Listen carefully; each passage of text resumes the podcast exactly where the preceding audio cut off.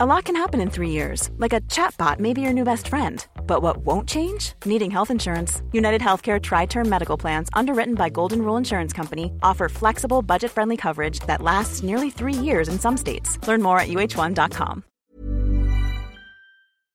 Salut à tous et bienvenue dans ce numéro un petit peu spécial du rendez-vous jeu. Comme l'année dernière, après le, la grande fête de l'E3 et notre résumé avec euh, les, les intervenants régulier de l'émission, on vous propose une émission spéciale où les slackers ont débriefé eux aussi toutes les conférences et les annonces de l'E3.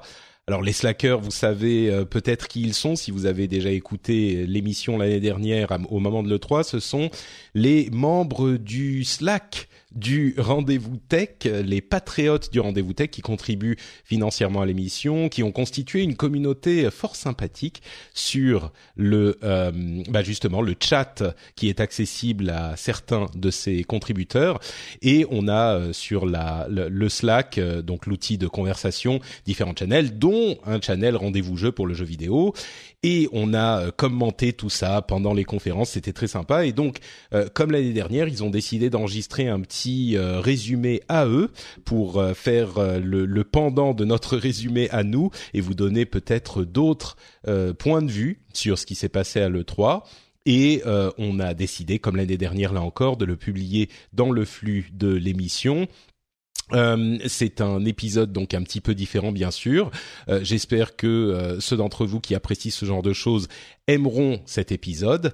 Et n'oubliez pas non plus que il y a également sur le flux de l'émission Pixels, qui est une émission de jeux vidéo que je fais en anglais, euh, non seulement un autre résumé, décidément le 3 est partout, un autre résumé, mais en anglais cette fois-ci, de euh, le 3 avec mon ami Scott Johnson, mais aussi et surtout un truc qu'on n'a pas fait dans le rendez-vous jeu, c'est des commentaires live de euh, d'une bonne partie des conférences qu'on a commenté en live et qu'on a enregistré et mis sur le flux. Euh, moi, je pensais que les gens n'aimaient pas forcément ce type de euh, de d'enregistrement, mais visiblement, il y a plein de gens qui apprécient. Donc, si vous les voulez, vous pouvez les trouver sur le flux de l'émission Pixels et vous allez voir qu'on en a une bonne partie et vous pouvez donc les réécouter et rigoler avec nous. Euh, c'est c'est presque un petit peu plus du de la comédie que vraiment du commentaire sérieux, mais c'est également disponible pour ceux qui le souhaitent. Bref, quoi qu'il en soit, euh, nous avons donc maintenant euh, cet épisode spécial avec les amis euh, du Slack, à savoir Johan, Guillaume, Cassim et Thomas, qui sont réunis pour faire ça. Et on sera de, de retour très bientôt pour un épisode normal du rendez-vous jeu.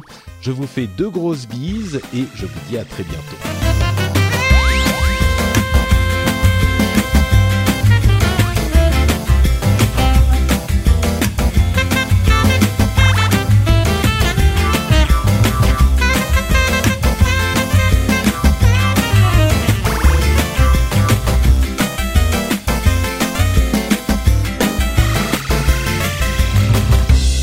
Bonjour et bienvenue dans un rendez-vous jeu un peu particulier, particulier parce que Patrick n'est pas là.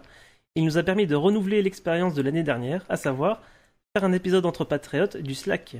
Donc comme la dernière fois, je suis en compagnie de Cassim. Tu vas bien Cassim? Oui, ça va très bien, oui. Bonjour, bonjour à tous, bonsoir. Bonjour Cassim. Toto est là aussi. Ça va Toto? Ça va, ça va, salut. Et Guillaume, tu es là aussi, comment tu vas? Je suis là aussi, très heureux d'être avec vous euh, encore une fois cette année pour parler de jeux vidéo. Alors je viens de me rendre compte que j'ai donné les prénoms de tout le monde sauf Toto, donc je vais, je vais dire que c'est aussi Thomas. Ça sera mieux. Ouais, les deux me vont. j'ai pas de préférence. Très bien. Donc moi c'est Johan, parce que du coup je m'étais pas présenté. Et donc on va parler de ce qui nous a marqué dans cette E3 2017. Donc on va rentrer dans le vif du sujet très vite. On va parler rapidement de, de, toutes les conférences, dire ce qui nous a plu, ce qui nous a moins plu dans chacune. Et donc c'est parti. Donc je propose de commencer tout de suite avec la conférence euh, Electronic Arts. Euh, Electronic Arts qui nous avait pas mal déçus euh, l'année dernière, notamment euh, en présentant très peu de jeux, en parlant vite fait de, Star Wars, mais en ne montrant aucune image de jeu. Cette année, ils s'en sont euh, un petit peu mieux sortis. Cassim, si tu peux nous, dire un peu ce que toi tu retiens de cette conférence? Oui, tout à fait. Bah, D'abord, c'est vrai que ça fait plusieurs années qu'ils faisaient des mauvaises conférences. Euh, on n'a pas dit d'ailleurs que c'était le.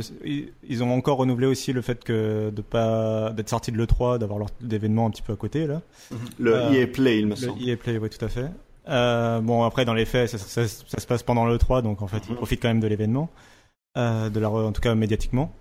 Euh, sur la conférence en elle-même, moi, ce que j'ai retenu, euh, écoute, euh, c'est surtout le jeu, euh, le jeu de, comment dire, euh, du mec qui a fait euh, Brothers Tales A of Way Out, c'est ça ça? A Way Out, oui.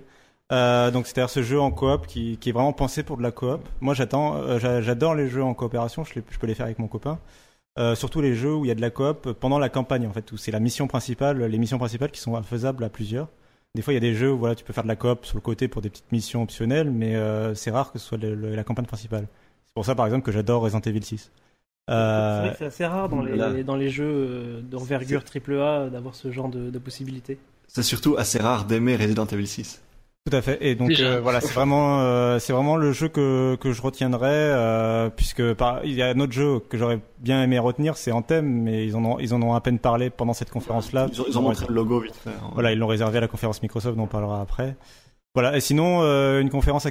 pour reparler de la conférence en elle-même, et après je vous, je vous je vous laisse commenter ce que vous en avez pensé. C'est euh, la conférence en elle-même, un peu mieux effectivement du gameplay. Toujours ce tunnel de jeu de sport dont moi j'ai rien à faire, mais qui est important, et surtout euh, une fin assez catastrophique puisque euh, ils, ils ont pas fermi- terminé leur conférence. En fait, ils ont euh, enchaîné sur une demi-heure de gameplay de Battlefront 2 et euh, sans vraiment jamais dire au revoir en conclusion, etc.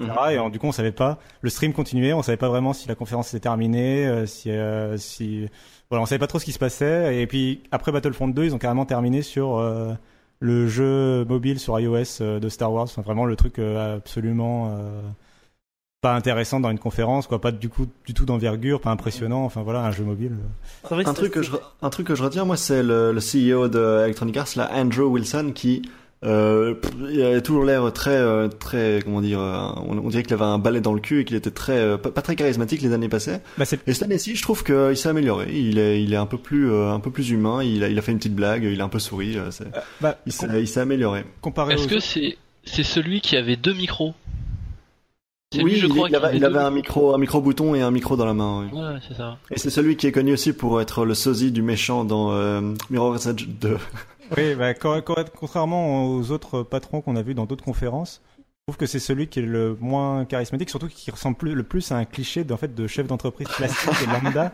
Il pourrait être du jeu vidéo, ça pourrait être de la viande, ça pourrait être de, je sais pas, du blé, de, de Carrefour ou quoi. Il serait pas ça. de la même façon. Mais- c'est- clairement le, le moins euh, Joueur, le moins re- relatable. Oui, le moins joueur, le moins relatable, le moins le moins le moins charismatique. c'est vrai que Euh, mais autres, il s'est amélioré par rapport aux années passées. les autres entreprises communiquent vachement l'image de, du patron euh, qui aime jouer, euh. Mhm.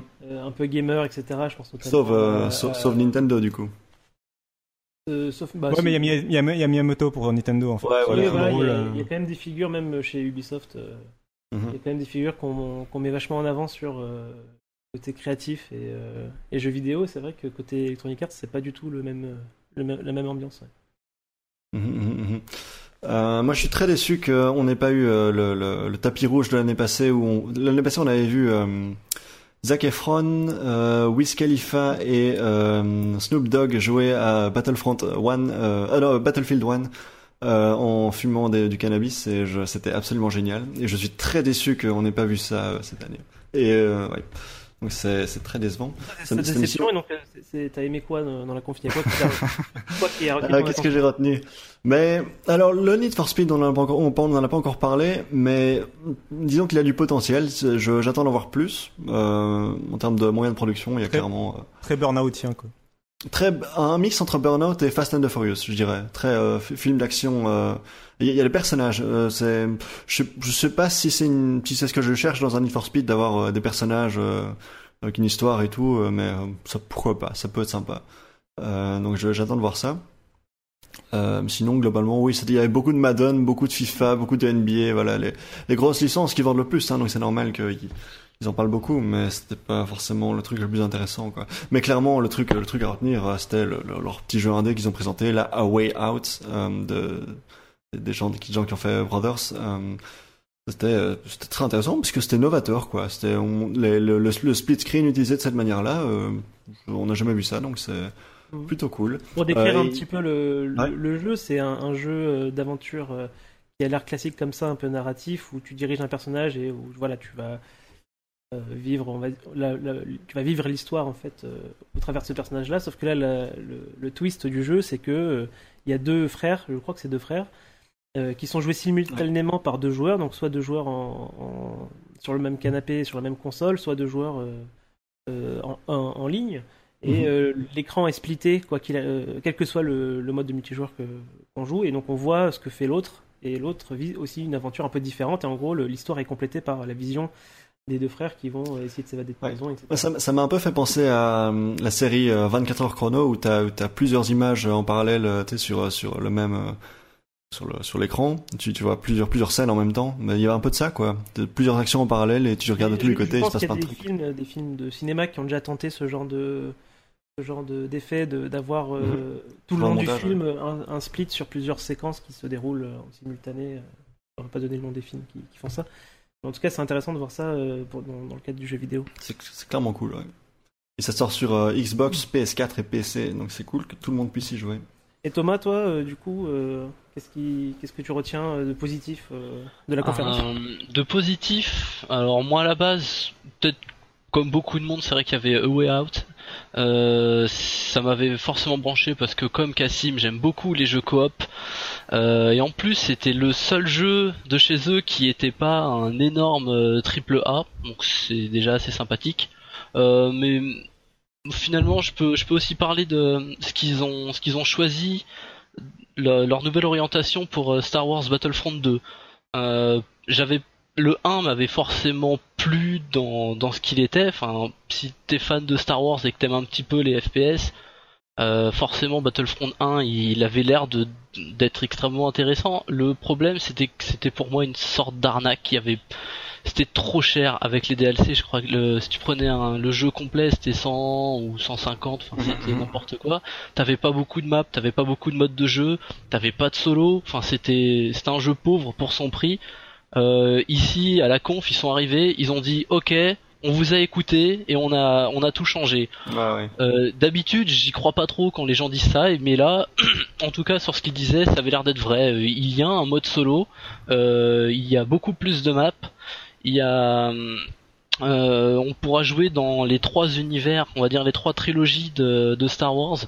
non, sur, le jeu a l'air beaucoup plus complet, beaucoup plus intéressant. Moi, je et les DLC euh, gratuits aussi, ça c'est assez énorme. Euh, donc, je pense que l'année passée, grosso modo, on payait la techno de malade, le moteur super impressionnant. Tout, tout, le monde parlait du son du jeu qui était incroyable, les bruits des guns, les bruits euh, quand tu marchais dans la neige qui étaient incroyables. La, la technologie était dingue, mais le contenu était assez pauvre. Et du coup, on, on, avait le sentiment de payer, de, comme tu disais, 100 euros pour le jeu complet. Voilà, on, on payait très cher finalement pour financer cette techno. Et maintenant, maintenant que le, le, tout, tout, tout cet investissement-là a été rentabilisé, on paye surtout pour euh, du contenu. Et là, on a, ouais, on a, on a vu beaucoup, beaucoup, beaucoup de choses avec euh, des batailles spatiales, euh, des vaisseaux, des, droïdes, plein de, plein de, plein de maps différentes et tout. Donc, c'est, ce sera déjà un meilleur, un, enfin, ce sera déjà plus rentable comme, comme achat, je pense.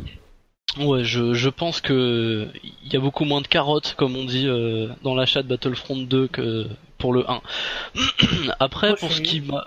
Oui, pardon. pardon non, mais j'allais enchaîner, j'allais enchaîner sur euh, ce qui m'avait moins plu. Bah, euh, c'est vrai que chez, chez Electronic Arts, euh, bah on, à l'avance, on savait ce qu'il allait avoir. Quoi. Il y a toujours ce, ce coin Madden, FIFA, NBA.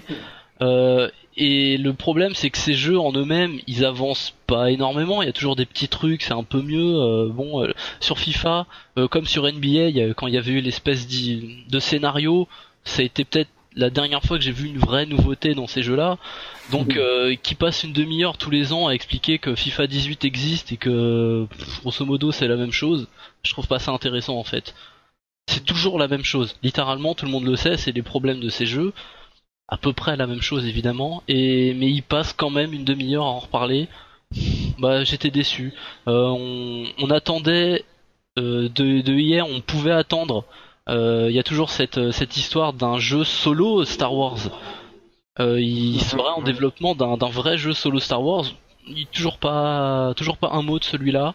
On espérait ça, on l'a pas eu. Ça m'a un peu déçu là-dessus aussi.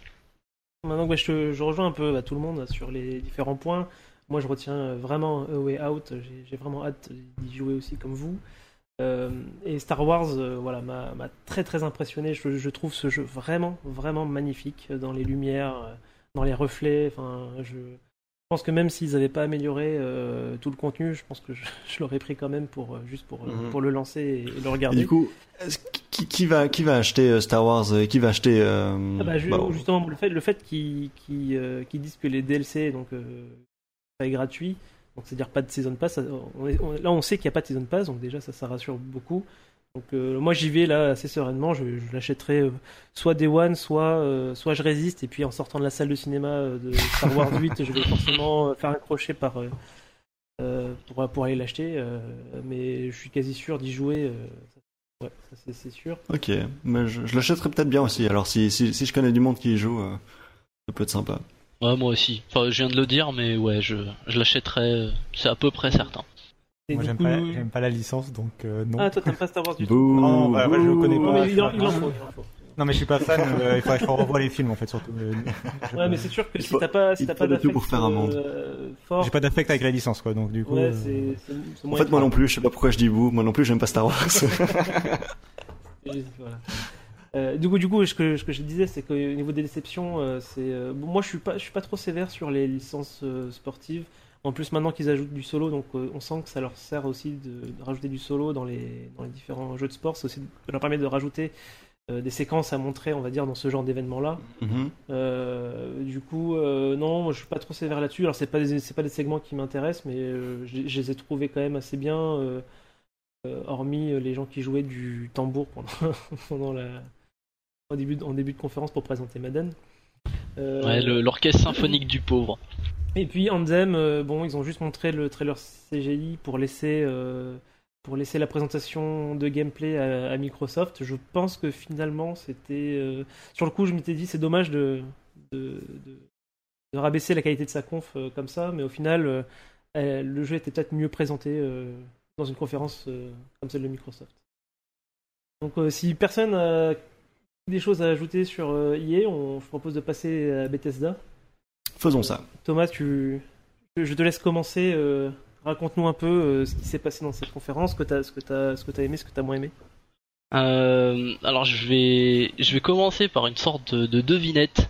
Enfin, c'est pas une devinette, mais euh, si quand, quand je cite tout ça là, Skyrim, Elder Scroll Legend, Fallout et Doom en VR, Dishonored 2, The Elder Scroll Online et Wolfenstein The New Colossus. Vous qui avez regardé et euh, tous les gens qui ont aussi suivi un petit peu le 3, vous allez me dire ah bah c'est ce qui est passé aujourd'hui à le 3, aujourd'hui, enfin cette année. Euh, j'ai juste lu quasiment la totalité du contenu de la conférence de l'an dernier. C'est exactement, exactement les mêmes sujets. Euh, l'an dernier ils ont parlé de près. Cette, an- Ouais. cette année ils ont, euh, ça a été The Evil Within 2. Euh, mais sinon, ça a été grosso modo la même conf pour euh, raconter encore les mêmes trucs. Enfin, je vais pas dire ça pour chaque conférence comme euh, avec FIFA juste Un avant. truc, un truc important, c'est quand même l'annonce des modes payants cet été. Ça, c'était pas l'année passée c'est Ah assez. non, mais il y y a eu comme- des trucs en hein. plus. Ça c'est pas juste résumé à ça, mais euh, pour moi, 80 peut-être pour cent de la conférence, c'était exactement les mêmes sujets de l'an dernier. C'est vrai qu'on on fait souvent la référence entre Bethesda et Blizzard. Blizzard qui évidemment part toujours des mêmes jeux parce qu'ils en ont 5 ou 6 Sauf que c'est d'une popularité différente, on va dire. Et euh, je sais pas, un E3, est-ce que c'est fait pour ça? J'en sais rien. Donc bon, Ouais. c'est Mais, mais- Bethesda, c'est fi- finalement à chaque fois, à chaque fois qu'ils font une conf, on se demande si, parce que c'est les, les plus, c'est les derniers à faire une conf. Tous les autres sont là, sont installés depuis euh, des années. Eux, ils font leur conférence seulement depuis deux ans, je crois. Et effectivement, à chaque fois qu'ils en font une, on se demande s'il manquerait pas euh, un peu plus de contenu pour euh, que ça, soit- que tout ça soit justifié, quoi. Bah, euh, on- le, ce qui est marrant, c'est qu'avec Bethesda, on sait que de chez eux peuvent venir des énormes annonces. Quoi. Le jour où il y aura euh, Elder Scrolls 6, euh, le net il va trembler un petit peu. Et, Mhm. Il y a, on, on sait qu'ils travaillent aussi sur une nouvelle IP en- qui arrivera entre Ouais. Fallout 4 et, et Elder Scrolls justement. On pouvait attendre ça aussi, mais Ouais. Mais du coup, ici, on a un peu le sentiment que c'est une conférence euh, parce qu'il fallait en faire une, parce qu'on en a fait une l'année passée, il faut qu'on continue. C'est et- une période de transition pour moi, un peu pour Ouais. eux. C'était pas une conférence mémorable. Il y a, y a eu, y a eu du contenu, euh, bah, comme tu disais, les modes payants. pff, bah, on aurait aimé pas avoir ça, mais bon. euh, Oh, moi, je suis pas d'accord avec ça. On peut en parler, mais je trouve ça très bien. Sachant que Ouais, le mode bon. payant, ça avait déjà été implémenté euh, sur PC, Ouais. que ça avait- ils avaient fait marche arrière, puis finalement, je sais pas ce qu'il en est, si c'est. si Ouais, ça- dis- disons que c'est vrai que c'est un autre débat. Mais euh, bon, voilà. Evil Within 2, moi, euh, donc forcément, Bah, ça va être mon point fort parce que s'il y a Shinji Mikami quelque part, c'est forcément un point fort, donc je vais, euh, je vais retenir ça. T'avais, t'avais pensé quoi du premier?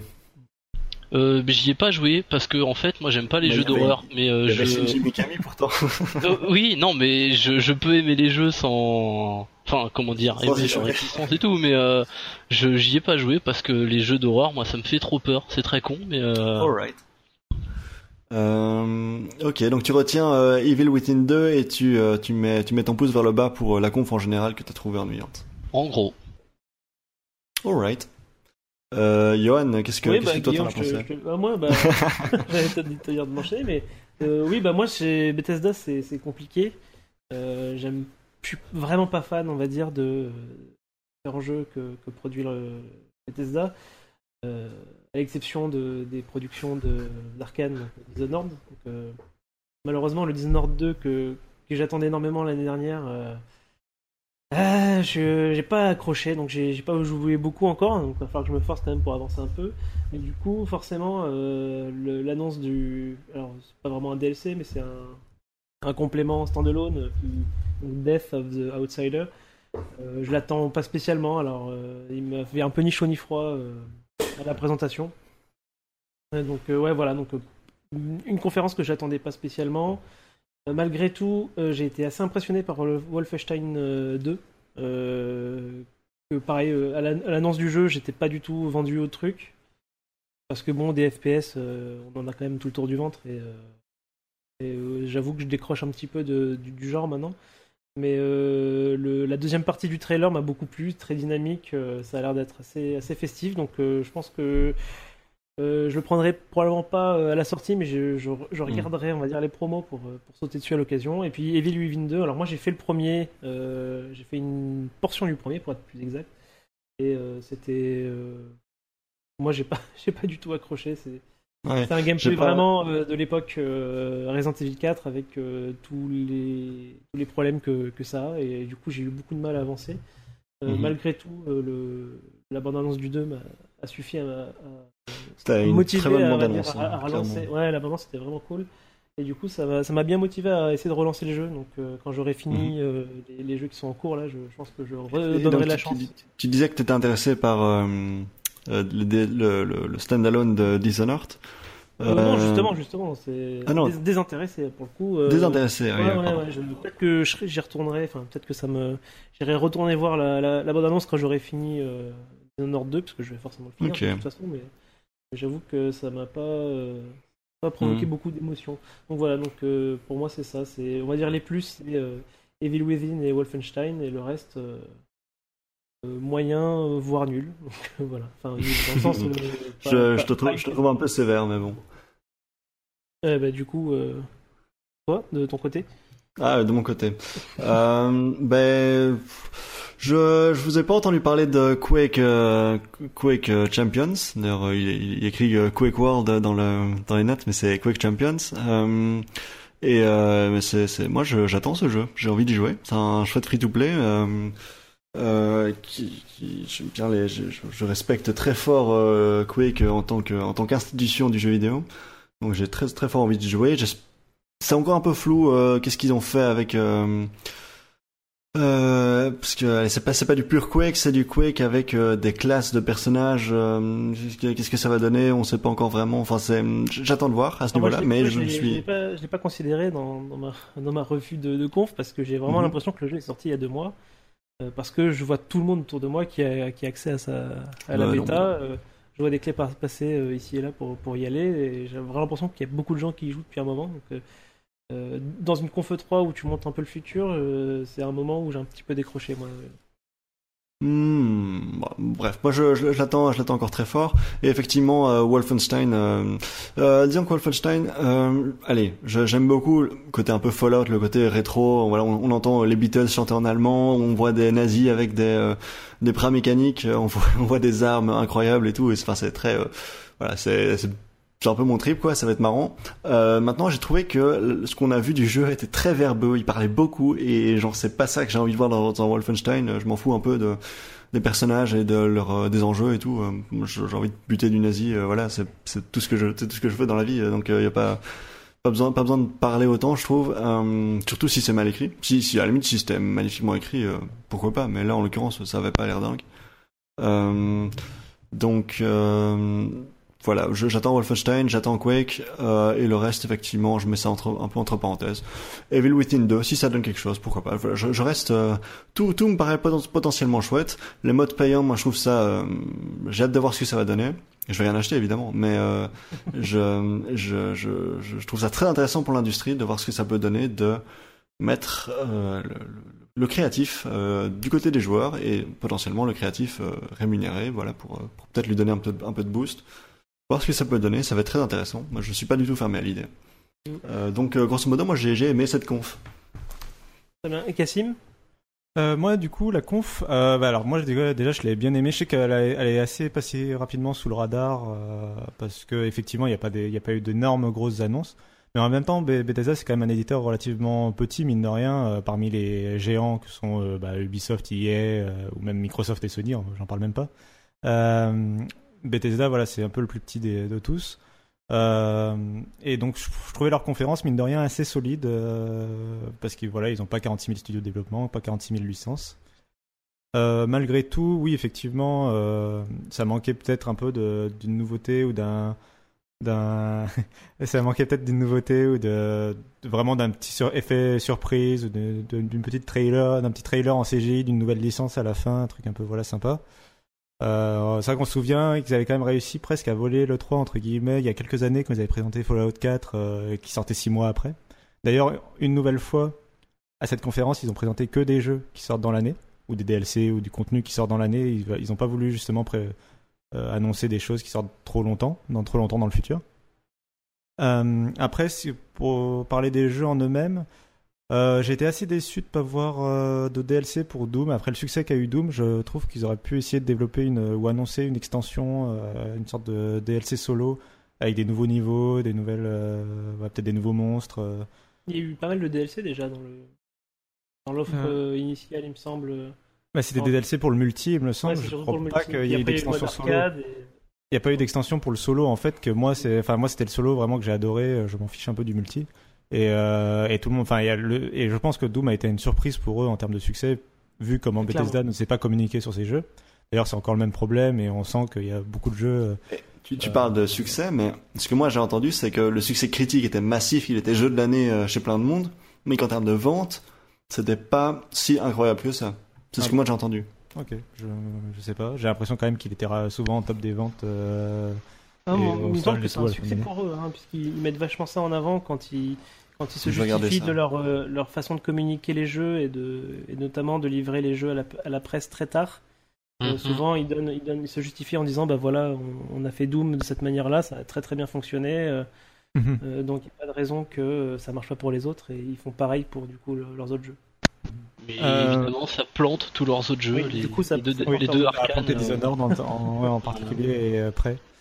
Euh, du coup, et après pour Wolfenstein, qui est l'autre jeu qui m'a marqué finalement euh, de cette conférence, euh, moi au contraire j'aime bien plutôt le côté scénaris- scénarisation de, de l'épisode avec notamment cet humour qui est pas totalement le même que Fallout et ju- justement j'ai bien aimé l'humour en particulier avec les rebelles un peu qui est presque un hum- je, dirais que c'est presque un humour à la Marvel en fait à la Guardian of the Galaxy. Enfin je trouve un peu le côté surréaliste un peu le mec il est en train de tenir une grenade je sais pas ils ont une conversation et tout enfin euh, une conversation assez surréaliste dans la bande d'annonce euh, qui moi euh, qui me plaisait plutôt voilà sur l'humour et l'interaction entre les personnages par contre j'ai- le jeu me donne pas forcément très envie sur le gameplay parce que justement enfin buter du nazi le jeu d'action machin le jeu m'a pas particulièrement parlé pour le gameplay je, serais plus sur du Doom en fait en termes de FPS chez eux voilà. Et Quake Champions, vous en avez parlé.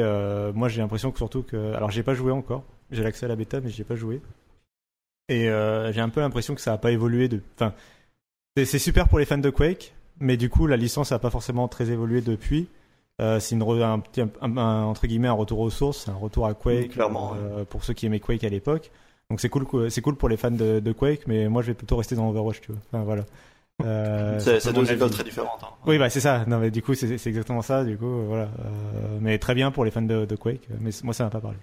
Vrai que c'est Mm. le genre de jeu qui, qui arrive sur un, un, un créneau particulier où, où chacun a- a- remplit ce créneau avec un ou deux jeux maximum. Mhm. Et donc euh, les, les jeux qui arrivent du même, du même style, genre moi je, je- effectivement je joue aussi déjà à Overwatch. Euh, je vais peut-être essayer euh, Quake Champion pour, pour voir à quoi ça ressemble et puis voilà y jouer un petit peu, mais je vais très probablement re- retourner sur Overwatch en même pas un mois donc c'est effectivement euh, peut-être réservé pour les fans de les fans de Quake qui sont encore sur Quake Live. À voir. Je vous propose de, du coup Vas-y, pardon. J'allais passer à la conférence Ubisoft si t'as quelque chose à rajouter euh, sur. euh, Sur Non, non, non, non, mais c'était le. Les fans de Quake Live, ils sont pas. Je pense pas qu'ils seront. euh, Ceux qui jouent encore, ils sont hardcore et je pense pas qu'ils aimeront celui-là. Mais bon, passons. Oui, C'est je crois, petit je crois aussi que les, les, les, les puristes euh, trouveront d'office un problème. hein. Donc c'est c'est pas pour les puristes, c'est pas pour les gens qui aiment pas le style, ou c'est pour les gens un peu comme moi, euh, entre les deux, euh, qui, qui aiment bien mais qui sont pas puristes quoi. En tout cas, le fait que ça soit un ouais. free-to-play, c'est une bonne chose, je pense, euh, vu le Un positionnement. Un dernier mot sur la conférence, que, parce que j'ai oublié de le dire, et je pense que c'est intéressant. C'est en plus c'est une des tendances, je pense, de cette année, euh, et qui se différencie du coup de la conférence d'hier. Euh, Il y a quasiment pas eu de blabla euh, sur scène. Il y a vraiment, enfin, en fait, Ouais. la, la- la quasi, le quasi essentiel, même par, parmi par rapport aux autres conférences, encore plus celle de Bethesda, c'était quasiment que une vidéo euh, déjà tournée à l'avance, euh, notamment Mhm. avec cet effet de parc d'attraction, euh, un peu de présentation. Mais du coup, on- je me demandais moi pourquoi est-ce qu'ils faisaient pas juste un, effet, un Nintendo Direct, tu vois? Pourquoi est-ce qu'ils streamaient pas juste un truc Alors, préenregistré Pourquoi il y a des, enfin, du coup, les gens dans la salle, à part pour aller tester les jeux après, euh, mais bon, il n'y avait pas besoin de, de faire une conférence pour ça. Et j'ai pas bien compris euh, pourquoi il y avait des journalistes dans Alors, la salle, en j'explique. fait. euh. Les gens dans la salle, c'est des gens payés par Bethesda pour faire wouh Ouh, Ouais, ouais, c'est ça.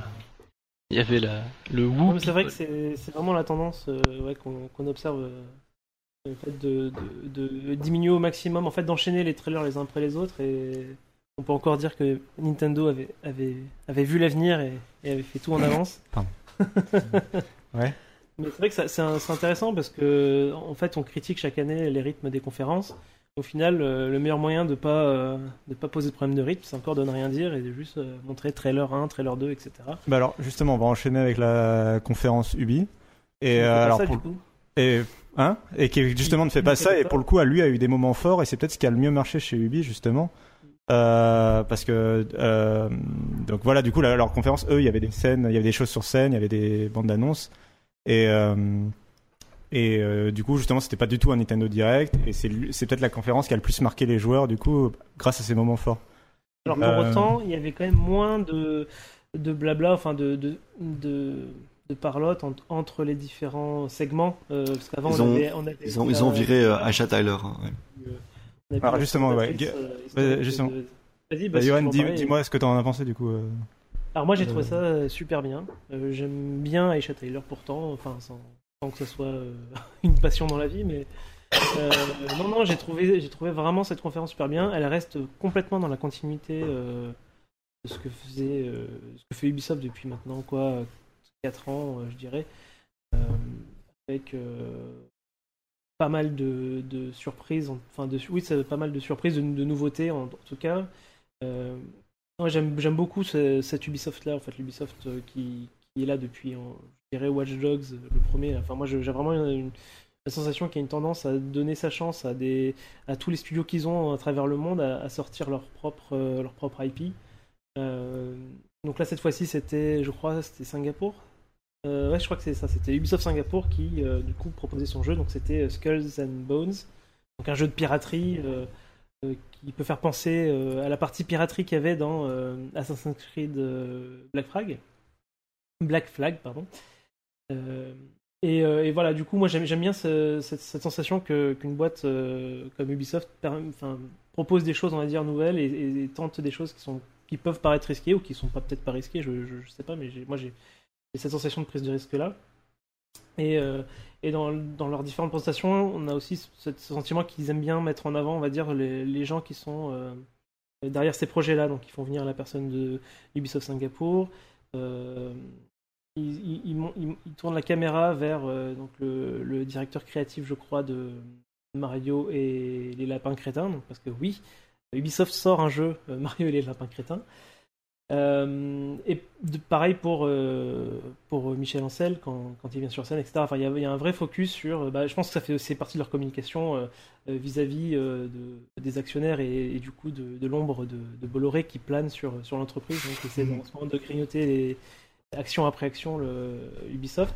Et du coup, au final, c'est, ce danger-là sur l'entreprise, je, je trouve, donne une dynamique que je trouve vraiment hyper intéressante côté Ubisoft. Donc, ça, c'est moi, c'est mon et voilà, une, conférence vraiment hyper positive, j'ai trouvé. Euh, je sais pas ce que, ce que, vous en pensez, Cassim. Euh.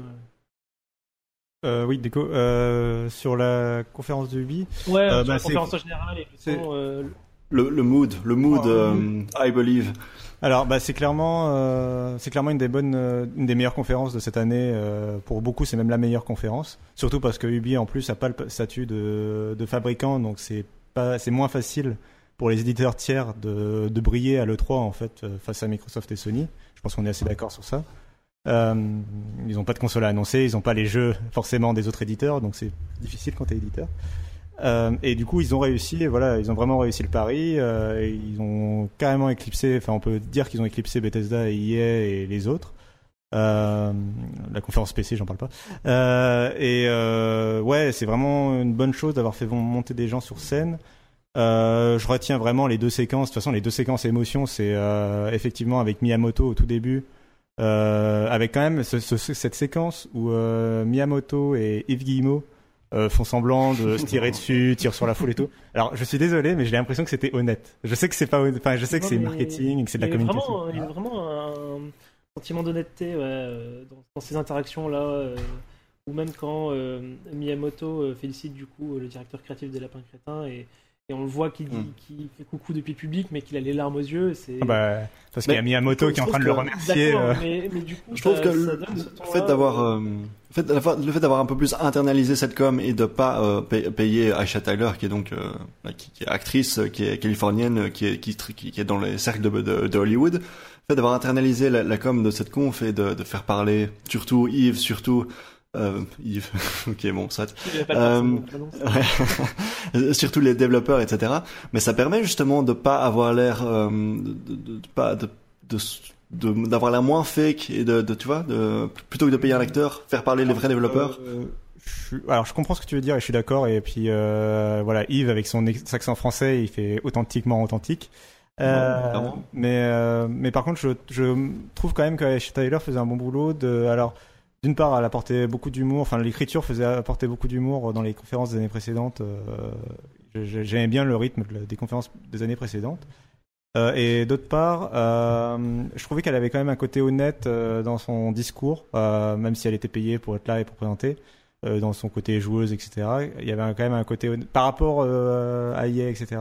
Après, je suis d'accord. après, je suis d'accord que euh, effectivement, avec Yves, ça fait un côté beaucoup plus euh, les développeurs qui nous parlent directement. Euh, voilà, je suis un développeur, machin, etc. Donc, je suis d'accord sur ce que j'ai retenu de la conférence. Bah, moi, je vais dire les lapins crétins. Ce jeu Mario et les lapins crétins, justement, je vais insister dessus. Parce que moi, Beyond Good and Evil 2, ça m'a pas beaucoup parlé, donc je vais plutôt vous en laisser en vous vous laisser en parler, même si j'adore Michel Ancel. Mario et les lapins crétins, j'ai vraiment été surpris de cette présentation. Je m'attendais pas à ça du tout. Euh, j'avais peur d'un party game à la con ou enfin vraiment euh, les lapins crétins c'est pas une licence forcément qui me parle euh, même si j'aime bien leur humour ça me parlait pas du tout et là ils ont présenté une sorte de jeu de stratégie tout mignon en tour par tour clairement inspiré de XCOM au moins dans la dans le dans, la stratégie de base c'est-à-dire tu as des des systèmes de couverture, des systèmes de d'essayer de prendre les ennemis à revers, etc. donc ça, ça rappelait vraiment beaucoup XCOM. Et je trouvais que c'était une bonne chose justement parce que euh, moi, quand j'ai commencé, quand j'étais tout petit, mes premiers jeux, il y avait Wolf, euh, Wolfenstein 3D d'un côté et il y avait Warcraft 1 et XCOM justement de l'autre. Euh, et euh, mais voilà, c'est pas forcément des jeux qui étaient pensés pour les enfants, pas trop. Et là, je trouve que c'est cool qu'on ait un jeu de stratégie pensé pour les enfants, en fait. Enfin, qui, en tout cas, est, c'est pas forcément pensé pour les enfants, mais c'est accessible aux enfants. Et je trouve que ça peut faire le premier jeu de stratégie idéal pour un, justement, pour un jeune, pour un enfant. Euh, donc, euh, franchement, c'était une très bonne idée, une très bonne utilisation de l'univers de Mario. Et j'aime bien aimer, juste, je finis, j'ai bien aimé le- la transformation de, de, la transformation de l'univers de Mario, là, avec, euh, justement, les lapins crétins qui, euh, qui ont un effet un peu bizarre sur, les, sur le monde, euh, avec des toilettes géantes et tout ça partout. Euh, voilà, c'était assez drôle. Vas-y, oui, je te le... Sinon, je disais que ce que tu disais effectivement sur euh, l'aspect euh, jeu de stratégie accessible aux plus jeunes, c'est c'est top et c'est vraiment. euh, Enfin, je, retrouvais ça aussi. Moi, je, m'étais fait déjà la réflexion sur euh, sur Pikmin à l'époque où euh, où ça te fait justement un jeu un peu de gestion, strat de tactique accessible, on va dire, à des, des plus jeunes. Alors qu'en général, ce genre de ce, ce genre-là, c'est des soit c'est des thèmes un peu plus guerriers, soit l'interface est très austère ou complexe, etc. J'aime beaucoup, effectivement, bah, c'est aussi le, le modo de Nintendo de reprendre parfois ce genre de gameplay et d'en faire quelque chose de, plus accessible. Euh, pour parler euh, rapidement, pour terminer ce que j'ai à dire sur la, juste sur ce qui m'a déçu de la conférence, euh, j'ai quand même parlé de Assassin's Creed Origins euh, parce que la série avait fait une pause de deux ans et puis apparemment cet épisode il est quand même en développement depuis avant la sortie de Unity et pourtant c'est assez la déception pour moi. Ça, en fait, c'est en gros c'est Assassin's Creed. Alors ils ont toujours pas parlé de l'histoire, on sait pas s'il y a le retour de la méta histoire, etc.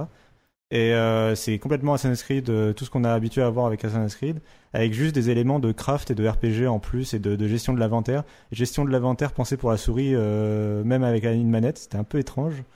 Bon, ça peut être, c'est peut-être pas l'interface finale. Et vraiment, enfin du coup, les environnements sont jolis, mais les personnages sont assez moches. Et globalement, le jeu m'a pas du tout parlé. Enfin, ça a l'air complètement de.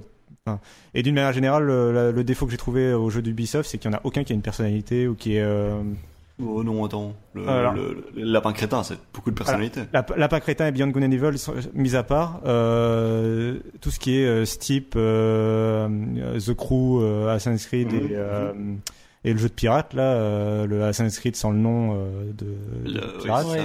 euh, Skull and Bones. Euh, franchement, euh, euh, ouais, ok, ça pourrait être euh, Ubi, ça pourrait être un autre éditeur, euh, on sait pas trop. euh, Enfin, c'est voilà, ok, ça fait un peu jeu de commande, on sait pas. Enfin, c'est moi ça me parle et Far Cry 5 aussi, ça me parle pas du tout. euh, Mm. Donc c'est et c'est un peu le problème, c'est que c'est l'essentiel de leur line-up. Donc euh, c'est le gros de leur conférence, quoi. Donc ça voilà. Et Just Dance aussi, pareil. c'est- Voilà. Moi, Non, moi je j'ai trouvé, j'ai trouvé raison. leur jeu- j'ai de manière générale, j'ai trouvé leur jeu assez varié quand même dans les styles.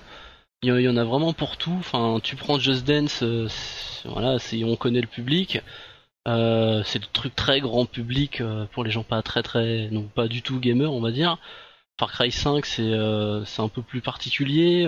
Mario Lapin, on connaît le public Nintendo et les fans de lapins, enfin des lapins crétins, pardon. Y a- pour moi, il y en avait un peu pour tout le monde. C'est ça aussi que j'ai aimé chez eux.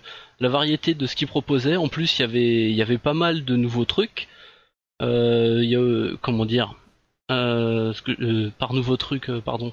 Je, voulais dire des, annonces. Il y a eu pas mal d'annonces, ce qui est assez rare pour Ubisoft, qui ont l'habitude de leaker comme c'est pas possible. On sait déjà trois mois à l'avance ce qui va se passer. Là, il y avait Mario et Lapin Crétin qui étaient passés à travers le filet, mais euh, il y a eu beaucoup de choses à côté, on connaissait pas. Euh, The Crew, on l'a, non, il l'avait prévu, il avait prévu, je crois. Mais euh, Beyond Good and Evil 2, ça a été euh, la grosse surprise. Starlink, tout le monde s'en fiche presque, mais on connaissait pas. Euh, Skull and Bones, on connaissait pas. Il y avait Transférence, ce truc très étrange sur la VR, sur la VR, pardon. Pareil, je crois, j'en avais pas entendu parler. Donc sur tout ça, il- c'est aussi ce que j'ai bien aimé dans leur conf. Était vraiment maîtrisée déjà en amont et par le, manque de fuite, ce qui est très rare chez Ubi. Donc euh, je leur, tiens beaucoup. Et même, euh, tu parlais d'Assassin's Creed. J'ai beaucoup aimé la, manière dont ils l'ont géré. On leur a reproché euh, depuis pas mal d'années de faire trop d'Assassin's Creed, on en avait marre. Il y a eu, en fonction des goûts de chacun, X épisodes de trop. Ils ont fait une pause d'un an, ils reviennent avec Assassin's Creed et ils en parlent quasiment pas. Ils disent Ok, on a Assassin's Creed, vous l'avez déjà vu un peu hier chez Microsoft. Euh, vous pourrez le voir après la conférence, on va faire un stream et c'est tout. Voilà. hop, on passe à la suite. On vous a déjà assez gavé avec Assassin's Creed, vous en Est-ce êtes. que est-ce que c'est pas un aveu d'échec euh, qu'ils en parlent très peu et qu'ils se rendent compte que c'est la même chose depuis 10 ans? Peut-être, mais euh, au moins juste pour cette conf, j'ai trouvé, j'ai bien Bah, aimé. Dans, Oui, c'est- d'accord, je suis dans ils, ont, ils ont raison de pas insister, hein, ça c'est sûr. Voilà, d'accord avec toi. EA, ils font la même chose depuis 10 ans, ils s'en rendent pas compte non plus, tu vois. Ils ont pas- Et ils nous font chier avec, quoi. Ouais, Donc tout va bien. Non, moi globalement, je, je c'est ça, j'en retiens euh, cette conf. Elle est pas parfaite, mais euh, elle était très bonne. Euh, C'était humain, comme vous avez dit, c'était un familial. Euh, tout le monde regrettait que, comme vous l'avez dit, enfin, je vais aller très rapidement dessus, mais Aisha Tyler, elle n'était pas là. Au Mm. final, je, même si elle était très bien, je pense que ça a amélioré leur conf le fait qu'elle soit pas là. Mm. Voilà. Ouais. Je, je n'aime, je suis beaucoup moins amateur de Aisha Tyler, mais je suis d'accord que c'était très bien qu'elle soit pas là. Et du coup, euh, Geeko, toi, de ton côté? Oui, moi. Euh. je ne sais pas de quoi tu parles. Euh, mais c'était intéressant parce que on a on a très vite euh, très vite zappé euh, Starlink. Euh, et ça c'était le jeu qui qui était euh, très discrètement teasé dans Watch Dogs 2. Ils, avaient planqué un trailer euh, euh, dans, dans le jeu. Euh, et ce que je trouve intéressant, c'est que c'est euh, la, le- tentative d'Ubisoft sur le marché des, des, des jeux vidéo jouets comme euh, Skylanders, euh, euh, Disney Infinity. euh, c'est- non, c'est quoi les c'est quoi les autres encore? Euh, Je retiens juste Skylanders, mais il y en a y en a plein des, des, des jeux où tu Et Il y a Lego Dimension. euh, voilà puis on a fait le tour avec Disney Infinity. On a fait Disney le tour. Infinity aussi. voilà et ouais ok ouais on Les a Amiibo modo aussi, peut-être. Ouais, Voilà. il y a pas mal de features avec les mais- Voilà, mais, do- mais donc, mais donc là, ils montraient des petits vaisseaux euh, démontables, un peu comme des... Euh, non, je connais rien en jouet, mais bref, des petits, petits jouets démontables, euh, on peut, on peut customiser son vaisseau, on peut changer le- les ailes, changer les canons et tout. et, Alors, euh, je trouvais ça intéressant. Mais il y a quand Après- même une amélioration euh, par rapport. Ouais. à, désolé. Euh, sur euh, le fait que justement tous, tous les autres jeux dont on a parlé, euh, c'est des figurines que tu poses sur un, un truc qui est connecté à ta console, qui est super loin de toi d'ailleurs si t'es dans le Mhm. canapé, et c'est un peu moche et tout ça. Et là, en fait, le système, je trouve qu'il y a une évolution de coup de cette recette-là, et donc ils ont un peu entre guillemets innové. On ne sait pas si ça va être bien ou pas. Euh, sur cette recette, c'est euh, que le vaisseau, en fait, il est accroché à ta manette. Euh, peu importe la, ta manette de jeu, il est accroché Ça à ta manette et tu changes les pièces vraiment sans quitter ta manette en fait. Mhm. et Tu l'as tout le temps avec toi et en plus du coup quand tu bouges ta manette parce que tout le monde bouge sa manette quand il bouge, quand il quand il fait de, quand, dans, quand dans les jeux de course etc. C'est bah, t'as, t'as le vaisseau qui bouge en même temps. Enfin, Mhm. je trouve ça assez À voir. intéressant quand même en tout cas comme moi, je, moi, je trouve le, le concept vraiment, vraiment super cool. Je suis complètement client de ce genre de, on va dire, de merde en plastique. Tu Euh, t'as acheté des trucs de Skylanders et tout ça? Euh, Skylanders, non, parce que j'aime pas du tout la, la DA du, du truc et puis le jeu. Non, mais un, un concurrent quoi, t'as acheté J'achète beaucoup d'amiibo et joue, tu vois, je joue pas avec. D'accord, euh, ouais, si, si. En fait, le- la condition pour moi maintenant, euh, pour partir sur ce genre de jeu-là, c'est que le gameplay soit vraiment cool, que le jeu se suffise Mhm. en lui-même, on va dire, sans les jouer. Euh, si déjà il est cool Ouais. comme ça, et en plus tu me rajoutes des jouets, des machins, des trucs à, à monter derrière, je, je peux foncer dedans, et me prendre trois vaisseaux facile, quoi, tu vois. Mhm. Vraiment, moi, je, je, je, je reste dubitatif parce que, euh, en général, comme on l'a vu avec euh, notamment Lego, Lego, typiquement, moi, je suis très Lego, donc j'ai plein de Lego chez moi. J'ai hésité plusieurs fois à me prendre le, le Lego Dimension pour les, pour les Lego, en fait. Mhm. Et- mais ce qui m'a ce qui m'a freiné, c'est justement, justement le gameplay du, le gameplay du truc euh, qui est pas terrible, quoi. Du coup, euh, Mhm, mhm. si tu me sers un, un truc équivalent avec un gameplay top, moi, moi, je, moi, ça me botte bien. On n'a pas vu grand chose du gameplay finalement si? Non, bah voilà, c'est. C'est encore tôt, hein, c'est pour 2018. Bon, en tout Ok. cas, et puis j'ai- donc, euh, la présentation, effectivement, avec les. Ouais, c'est c'est int- c'est intéressant. J'attends de voir ce qu'ils vont faire là-dessus. Euh, grosso modo, Skull and Bones, moi j'ai trouvé que c'était. Euh, enfin, allez, je, suis- je suis à peu près le, le seul mec qui aime euh, Assassin's Creed 3 et pas trop le 4. Euh, et donc le, le, le, bateau, en fait, s'il y a juste ça dans le jeu, j'ai- en fait j'ai très peur que ce soit horriblement répétitif et que ce qu'on a vu là, les, les, les, les, les 3-4 minutes de gameplay qu'on a vu, euh, j'ai l'impression que ça va être ça euh, non-stop euh, pendant, pendant, un- pendant 10 heures. Quoi. Je pense qu'il faut le voir comme un Fort Honor, mais avec des bateaux. Voilà, c'est quoi ce jeu de bateau? C'est World of Warship ou euh, quelque chose comme ouais, ça? voilà, C'est ce style de jeu, ouais. C'est un jeu PVP au final, c'est pas. Mhm. C'est c'est un jeu multi en en équipe. fait. Ouais, ouais, Euh, je crois que c'est équipe de fait- 5 même. C'est purement multi, il me semble. Ah ouais. Donc, Ok. euh, donc À surveiller. ils vont essayer de, ils vont essayer de monter une communauté autour du jeu et, euh, et puis il y aura sûrement des gens qui sont très fans de pirates qui vont vouloir jouer au Mhm. truc pirate à fond, euh, à, à bâbord, moussaillon, tout ça et euh, il peut y avoir un- effectivement un- une communauté de joueurs qui reste sur le jeu. Je sais que For Honor ça a pas assez bien marché que ça au final. Non, effectivement. Donc ils, je D'ailleurs, pense le- ont plusieurs euh, tentatives de ce type-là. euh, J'ai l'impression que le pirate revient vachement à la mode. hein, euh. Ah oui, cette année c'était l'année des pirates. ouais. Ouais, il y en a eu quand même, je crois, il y en a eu au moins trois. euh, Des, Avec, jeux, euh, des jeux style pirate, enfin dans l'univers. euh, ouais. Hmm. Sea of Comment, Thieves, comment s'appelle le, le jeu de chez Microsoft là euh Sea of Thieves. Ouais, c'est ça, ouais. Sea of Et Je Thieves. crois qu'il y en a eu d'autres, en, en plus, indé- en plus petit indépendant. euh, Mhm, c'est possible. Mais les, les, Mais le pirate, c'est comme le cool. ninja, hein, il est jamais. Voilà, il- c'est éternel. Et les- et les zombies. Ouais, bon, ça, tout le monde en a marre. Euh, Non. Sauf, sauf Thomas, voilà. Euh, et qu'est-ce- je me- il s'est démuté juste pour dire non. Euh, Qu'est-ce que... euh, oui, alors ensuite... Euh, bon, le South Park, euh, on en a pas encore parlé, mais grosso modo, c'est euh, le, truc, le trip super-héros. Bon, j'ai beaucoup aimé le premier. Les épisodes sur les super-héros de la série étaient pas excellents. Euh, c'est pas Obsidian qui fait le jeu, donc j'attends de voir. C'est pas, il y a pas de garantie que ce soit un bon jeu. C'est toujours euh, Matt, Matt Stone, Trey Parker qui écrivent derrière. Euh, ça a du potentiel, mais c'est pas. Je, On, voilà, on en avait de déjà voir. parlé, on va dire, l'année dernière. Au final, c'est le... Ouais. enfin, il n'a pas bougé, il était déjà prêt, il me semble, en début d'année. Ils ont sûrement repoussé pour que ça cale dans un calendrier de sortie euh, bien précis. Euh, donc voilà, donc je pense pas qu'il y ait grand chose à, à Mhm. ajouter on va dire, par rapport à l'année dernière. Il n'y a pas eu de nouvelle. Bah oui, c'est ça. Ouais, grosso modo, on, on se demande ce qui leur prend autant de temps pour ce jeu, quoi. Euh, bon, Assassin's Creed Origins, euh, pff, pas grand-chose à dire, ça m'intéresse pas. Et alors Far Cry 5, euh, j'ai vu, euh, j'ai vu euh, notre notre seigneur, notre maître, de Patrick Béja dire qu'il attendait impatiemment ce jeu. Euh, ce que j'ai, ce que j'en ai vu, moi, c'est c'est le, même, le même gameplay, le même moteur que les années précédentes. Donc tout ce qui change, c'est le, contexte, le, setting. Euh, et comme d'habitude, avec, euh, avec beaucoup de jeux chez Ubi, j'ai trouvé ça terriblement maladroit. Euh, Ils ont, on, trouve un, allez, on a, on a le contexte politique actuel aux États-Unis avec voilà l'Amérique divisée, l'Amérique redneck. qui, qui, qui, qui vote Trump et qui est, qui est très ignorante et qui va dans les églises, etc. Euh, et donc il y a, quelque chose à faire, tu vois, quelque chose, un contexte à faire. On pourrait se dire, bah voilà, on pourrait euh, faire un truc brillant sur le sujet. Et tu vois Ubisoft qui rentre là-dedans sans aucune subtilité. Euh, euh, euh, ça, me paraît, ça me paraît. Euh, voilà, les, les, les, les bras m'en tombent. je- J'ai vraiment. Euh, euh, je n'achèterai pas ce jeu, voilà, ça ne m'intéresse pas. Je, je trouve ça maladroit, je trouve ça euh, sans aucun intérêt.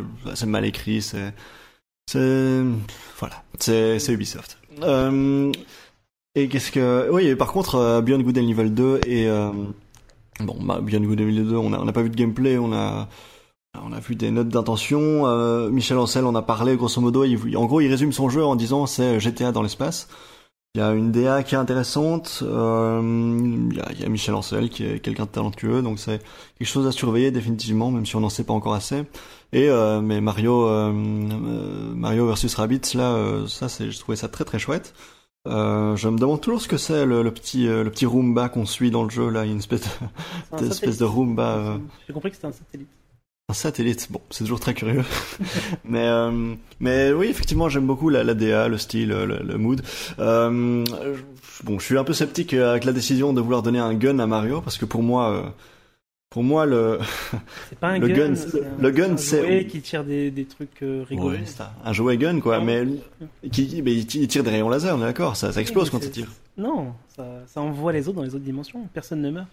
C'est un portal gun, quoi. Ouais, ouais, c'est Ouais, ouais. Au final, euh, voilà, euh, Il se conférence. passe quand plus même, dans Smash Bros que euh, dans, que dans Lapin Crétin. Oui, c'est vrai. Mhm, mhm. Donc, conférence quand même très complète. hein. Il y en a pour un peu pour tout le monde. euh, des choses que, enfin, franchement, moi, j'ai Voilà, même moi, j'ai trouvé des trucs chouettes, donc. très très complète. On passe à Microsoft. Donc première conférence euh, constructeur avec euh, énormément d'attentes euh, autour de, de la Xbox One X qui est anciennement Scorpio. Donc euh, l'année dernière, Microsoft avait fait une conférence pour le coup assez vide et on avait imputé ça sur le fait qu'ils préparaient justement une nouvelle console et qu'on aurait plus cette année. Donc est-ce qu'on en a eu plus cette année? Cassim, je te pose la question. euh, je pense que la réponse euh, va dépendre de ce que tendaient les gens et voilà. Euh, alors, je vais quand même parler de la conférence d'abord en elle-même, le, rythme de la conférence, etc. Alors, c'était une très bonne conférence. Tout à l'heure, on disait que Nintendo avait lancé la mode des Nintendo Direct. Bon, alors là, pareil, Microsoft n'a pas vraiment fait de Nintendo Direct, même s'il y avait beaucoup de tunnels de trailers. Mais je rappelle que enfin Microsoft a toujours fait ça. En fait, on se souvient pas, mais même le premier E3 de la Xbox One, c'était déjà un, E3 où il parlait quasiment pas. En fait, il montrait beaucoup de jeux. Euh, et euh, c'était vraiment c'est la conférence de dévoilement de la Xbox où ils avaient parlé de sport et de télé. Euh, et donc, euh, je trouvais le rythme assez bien maîtrisé, sauf euh, ce moment horrible, mais je pense qu'on est tous d'accord pour dire qu'il il y a eu un moment horrible, c'est le moment où ils ont dû présenter une Porsche les gens étaient tous un peu circonspects de mais qu'est-ce qui se passe Pourquoi À quel moment euh, voilà, donc, personne de content. Hein, de ouais, j'ai jamais, voilà, j'ai pas vu une seule, un seul avis positif sur la présentation de cette Porsche. Au mieux, il y a des gens qui disent oh mais c'est bien, ça leur fait de l'image de ma, de, ça leur fait de la publicité sur, genre sur le marché automobile, enfin dans les news de marché automobile, dans les news de journaux de, de, de voitures quoi. Ils vont dire oh là là, ça a été présenté chez Microsoft et les gens vont ah quoi Microsoft? Euh, voilà. Donc euh, au mieux, ça va faire de la pub dans ce sens-là. Mais sinon, ça n'avait aucun intérêt à une conférence de jeux vidéo. Je comprends pas pourquoi ils ont fait ça. Et vu le budget que ça a dû impliquer de, de deal avec euh, Porsche, je comprends pas pourquoi ils l'ont pas mis sur les jeux exclusifs, puisque Microsoft a quand même présenté une quarantaine de jeux, mais quasiment aucun. Alors beaucoup de exclusivité temporaire, mais quasiment aucune vraie exclue vraiment sur la, qui sera disponible que sur la Xbox et Windows. Euh, ça, il y il y a vraiment, on, peut les compter sur les doigts d'une main, quoi. Et euh, c'est que des exclus euh, first party. Et puis voilà, ça c'est vraiment, c'était assez euh, décevant de ce côté-là, d'après moi. et par contre, en revanche, le fait qu'il passe en premier, on va en reparler avec d'autres conférences. Le fait qu'il passe en premier, cette fois, ça leur a servi. Cette fois, ça leur a servi positivement. parce que ils avaient du coup la primeur sur l'annonce de plein de jeux qui du coup sont euh, associés à la conférence de Microsoft, euh, notamment. Alors du coup, le plus marquant, je pense, c'est du coup Anthem qui a eu vraiment le droit à une diffusion euh, exclusive. Voilà, chez Microsoft, toute la communication se fait exclusivement chez Microsoft, on a l'impression. Et ça me semble assez légitime puisque ça a l'air d'être une réponse de BioWare et de EA à Destiny, oui, ça Destiny de Activision qui est plutôt associé à Sony. Donc c'est un peu d'un côté EA Microsoft contre Activision Sony, quoi. Mm. Euh, une, une, euh, une euh, voilà, une démonstration qui était assez impressionnante. Enfin, c'est vraiment pour moi la claque du salon en termes de graphisme, puisque en plus c'était une démonstration de gameplay. Et je sais, on pourrait revenir sur le fait qu'est-ce que c'est de bullshit ou pas, est-ce que ça va être donner idée ou pas. Je pense que c'est ce qu'on voyait. Enfin, je pense que ce qu'on voyait, c'était vraiment la version PC haut de gamme slash Xbox One X. Modulo peut-être un peu, enfin je sais pas, peut-être quelques quelques soupçons de détails en moins, euh, peut-être dans la version finale, j'en sais rien. Mais moi, je pense que ça va assez bien ressembler à ça sur Xbox One X. Par contre, ils n'ont pas du tout montré les versions, euh, disons, normales du jeu, euh, genre sur Xbox One. Et j'ai très peur, en particulier, autant la PlayStation 4, elle a quand même des reins assez solides, autant la Xbox One tout court, la Xbox One S. elle, par contre, elle est assez larguée et je n'imagine pas que ce, que ce à quoi ça va ressembler, ça fait assez peur. Euh, voilà. Sinon, dans les jeux que je retiens, euh, j'ai quand même mentionné euh, Super Lucky's Tale parce que, alors déjà, ça a l'air super. C'est un jeu de plateforme mignon avec le renard. Et en plus, a un renard, c'est une qualité. C'est ça. Donc, ça a l'air vraiment bien. J'adore qu'il se mute juste pour des petits commentaires. ça a l'air, ça a l'air vraiment bien. Et surtout, chez Microsoft, il y avait vraiment pas de jeu euh, pour les enfants ou vraiment pensé pour les enfants. Il n'y avait pas de, tu vois, Knack ou Ratchet Clank ou, euh, ou même bon chez Nintendo c'est la quasi totalité de leur catalogue qui est pensé pour les enfants. Mais euh... il n'y avait pas euh, euh, Ukulele, il n'y avait pas ça chez Microsoft? Si, mais c'est pas brandé. C'est oui UK, je sais pas quoi. Ukulele. Voilà. Euh, mais c'est pas brandé, euh, c'est pas mis en avant par Microsoft. C'est oui, il y a des jeux pour enfants, j'en suis sûr, chez Ubisoft, mm. chez EA et machin mais c'est pas bien mis en avant euh, par Microsoft. Et là, c'est vraiment un jeu flagship euh, pour enfants. Euh, dont je pense c'est développé par qui en fait? Par Oculus, non? Pas du tout. C'est développé. Je sais plus par qui c'est développé, mais c'est par contre c'est une vraie exclue Xbox. ça, ils ont bien dit que c'était Windows 10 et Xbox quoi. donc ça sortira pas sur PlayStation. Et c'est bien, c'est pas, c'est un jeu complet. Hein, c'est pas parce qu'il y a eu effectivement Lucky Tale, c'était une licence de réalité virtuelle. Mais euh, Super Lucky Style, il me semble que c'est un jeu complètement différent, euh, de la même licence, mais un jeu complètement différent. Enfin, c'est ce que j'ai compris en tout cas. Euh, voilà, et Ouais, je termine. enfin, juste pour, pour rester sur le Kistel, parce Ouais. que on Ouais, en vas-y. parle. Moi, justement, il m'a fait une sensation un peu bizarre, vraiment. euh, au niveau du gameplay, j'avais l'impression que c'était euh, le plateforme de, euh, je sais pas, de l'époque euh, 64. Donc, euh, euh, je sais pas, dans la maniabilité, ça m'avait l'air vraiment bizarre. euh, j'avais vraiment la sensation que c'était un peu cheap. Donc, euh, j'espère que je me trompe. euh, je crois que les premiers retours sont quand même assez, euh, assez corrects. Euh, mais bon, quoi qu'il arrive, tu as complètement raison. euh, ça, fait, ça fait vraiment du bien d'avoir ce genre de jeu-là euh, côté Microsoft, euh, que, que ce soit une ou non, en fait, parce que c'est des jeux euh, déjà qui, sont, qui se sont rarifiés sur euh, les consoles euh, classiques, les consoles ma- mainstream, comme euh, j'entends euh, PS4, euh, Xbox One. Déjà, euh, donc Ratchet Clank, ça, je trouvais ça vachement, vachement bien dans, dans ce paysage-là, et c'est chouette de voir que ça continue et qu'on continue à voir d'arriver des, des jeux un peu plus colorés. déjà, les jeux de plateforme sont, sont plus rares, et donc du coup, enfin voilà, moi je trouve que ça vraiment bien que, que ce jeu-là soit là, même s'il me plaît pas forcément à la vue. Ouais. Et j'ai terminé par parler du jeu de l'E3, puisque c'est euh, chez Microsoft qu'il a été annoncé. On peut le dire en même temps tous, non? Ouais, bah, je pense, ouais, je pense qu'on va être assez d'accord, quoi. Euh, puisque c'est Minecraft, non, je déconne. Euh, c'est Dragon Ball euh, Fighter Z. Euh, J'aurais, j'aurais parié que t'allais dire Anthem, moi. Mais ok, oui, tout à fait, je suis d'accord avec toi, Dragon Ball.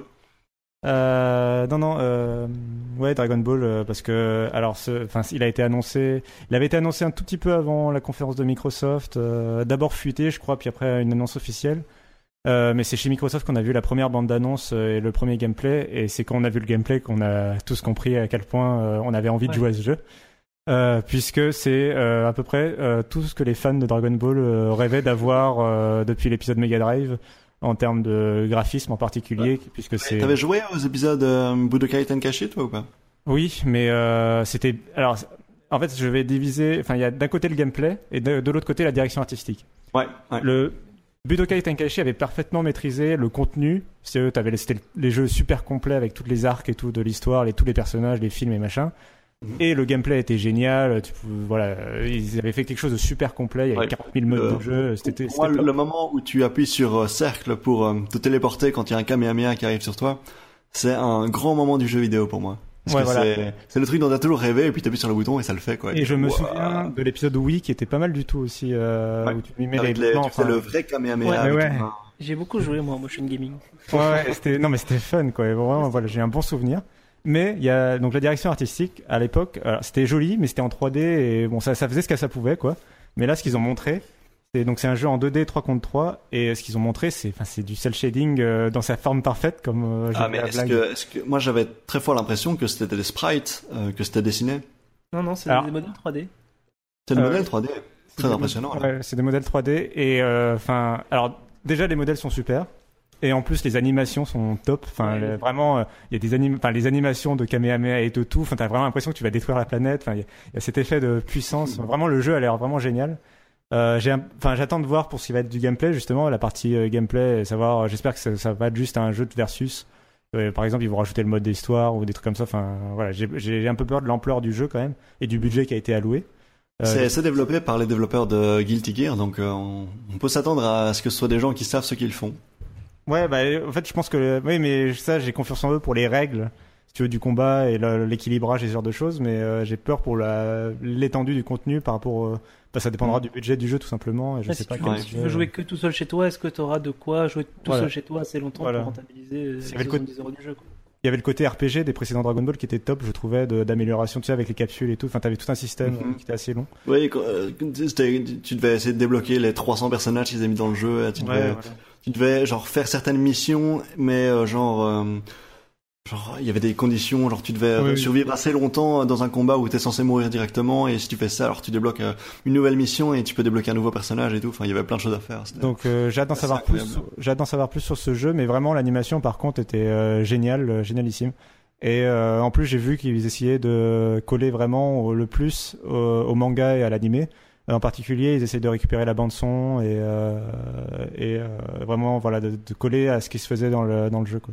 Dans C'est l'animé. un- C'est c'est un- une des inquiétudes que j'ai, c'est les, les bandes son. Je crois que dans aucun jeu en, en Europe on a réussi à avoir les, les musiques euh, de l'animé original bah, à cause d'un- d'une problématique de droit qui est Bah ouais. très complexe euh, à gérer. Bah, en tout cas, déjà pour la version originale, ils essayent quoi. On verra pour la version européenne, mais pour la version originale, déjà ils essayent déjà, donc c'est une bonne nouvelle. Euh, ils essayent vraiment de coller à l'animé, ils sont en train de voir Mm. quoi. Euh, et bon voilà, c'est un peu tout ce que je retiens. Euh, je pense que la Xbox One X serait plus intéressant qu'on en parle après. Euh, dans Ouais, on pourra revenir après, après avoir fait un tour de table.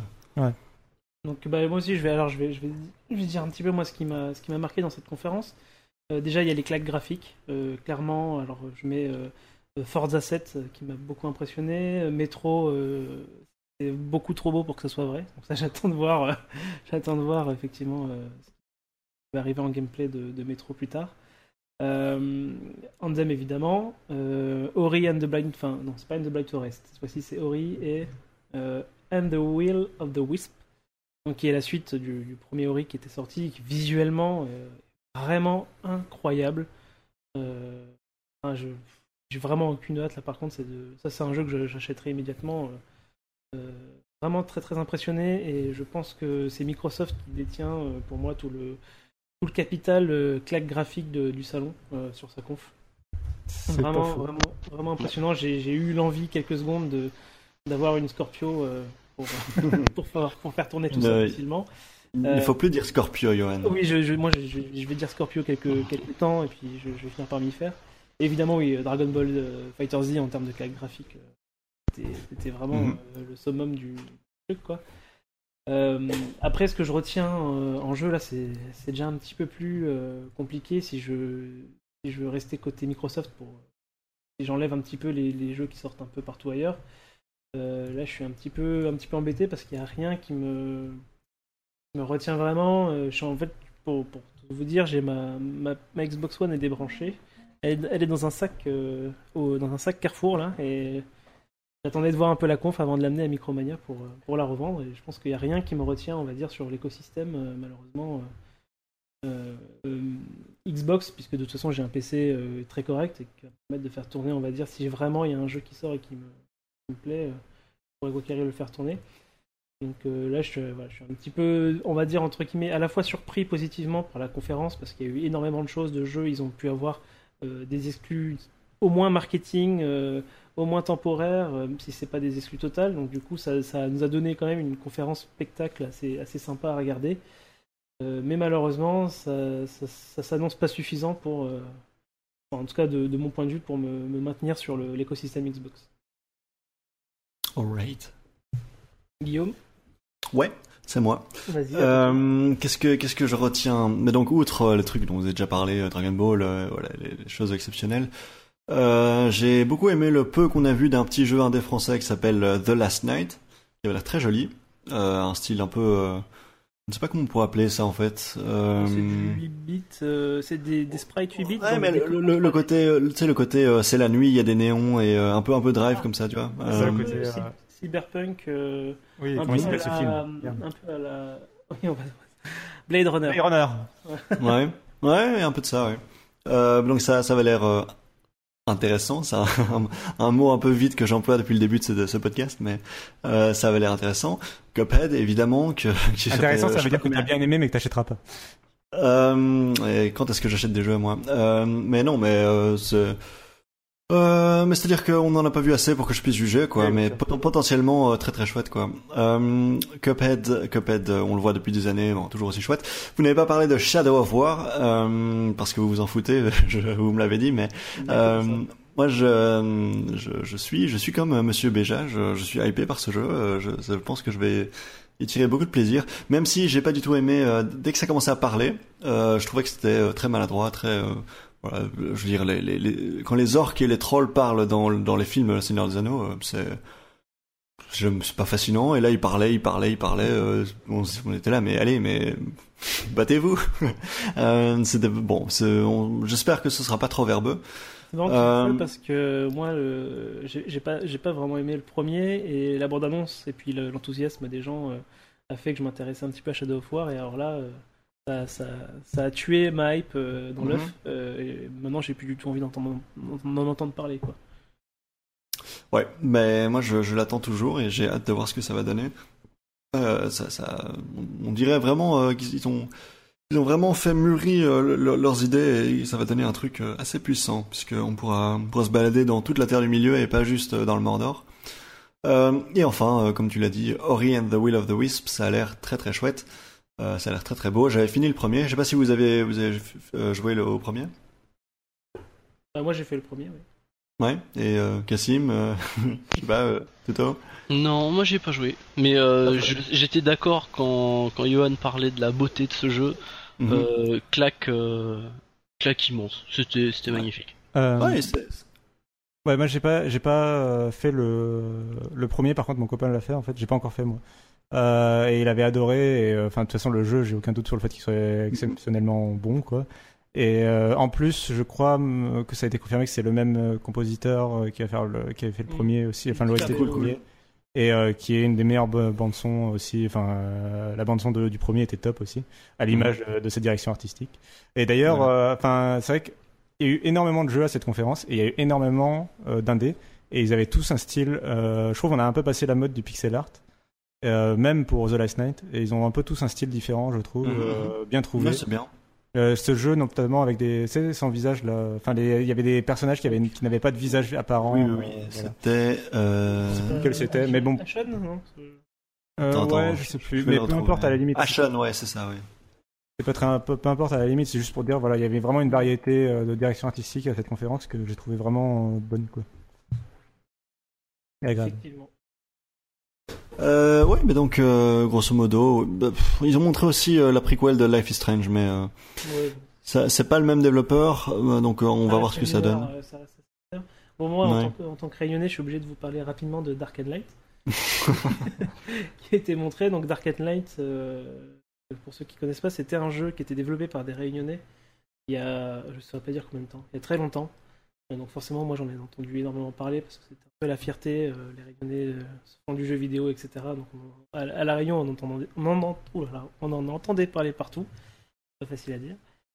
Et, euh, du coup, ça avait été annulé, je je sais plus ce qui s'était passé avec ce jeu, j'en plus jamais entendu parler, et d'un coup, je vois le titre apparaître, ça me disait quelque chose, je fais qu'est-ce qui se passe, je, rentre dans Google, et puis effectivement, c'était ce jeu-là, donc je, je me suis pas encore bien renseigné sur le jeu, mais je, suis très curieux de savoir qu'il en est, je pense pas que ça soit toujours les rayonnés dessus, hein. je pense que ça a dû être acheté euh, euh, soit en Chine ou, quelque chose comme ça, donc, euh, du coup, je vais, regarder ça quand même, juste pour, cette raison.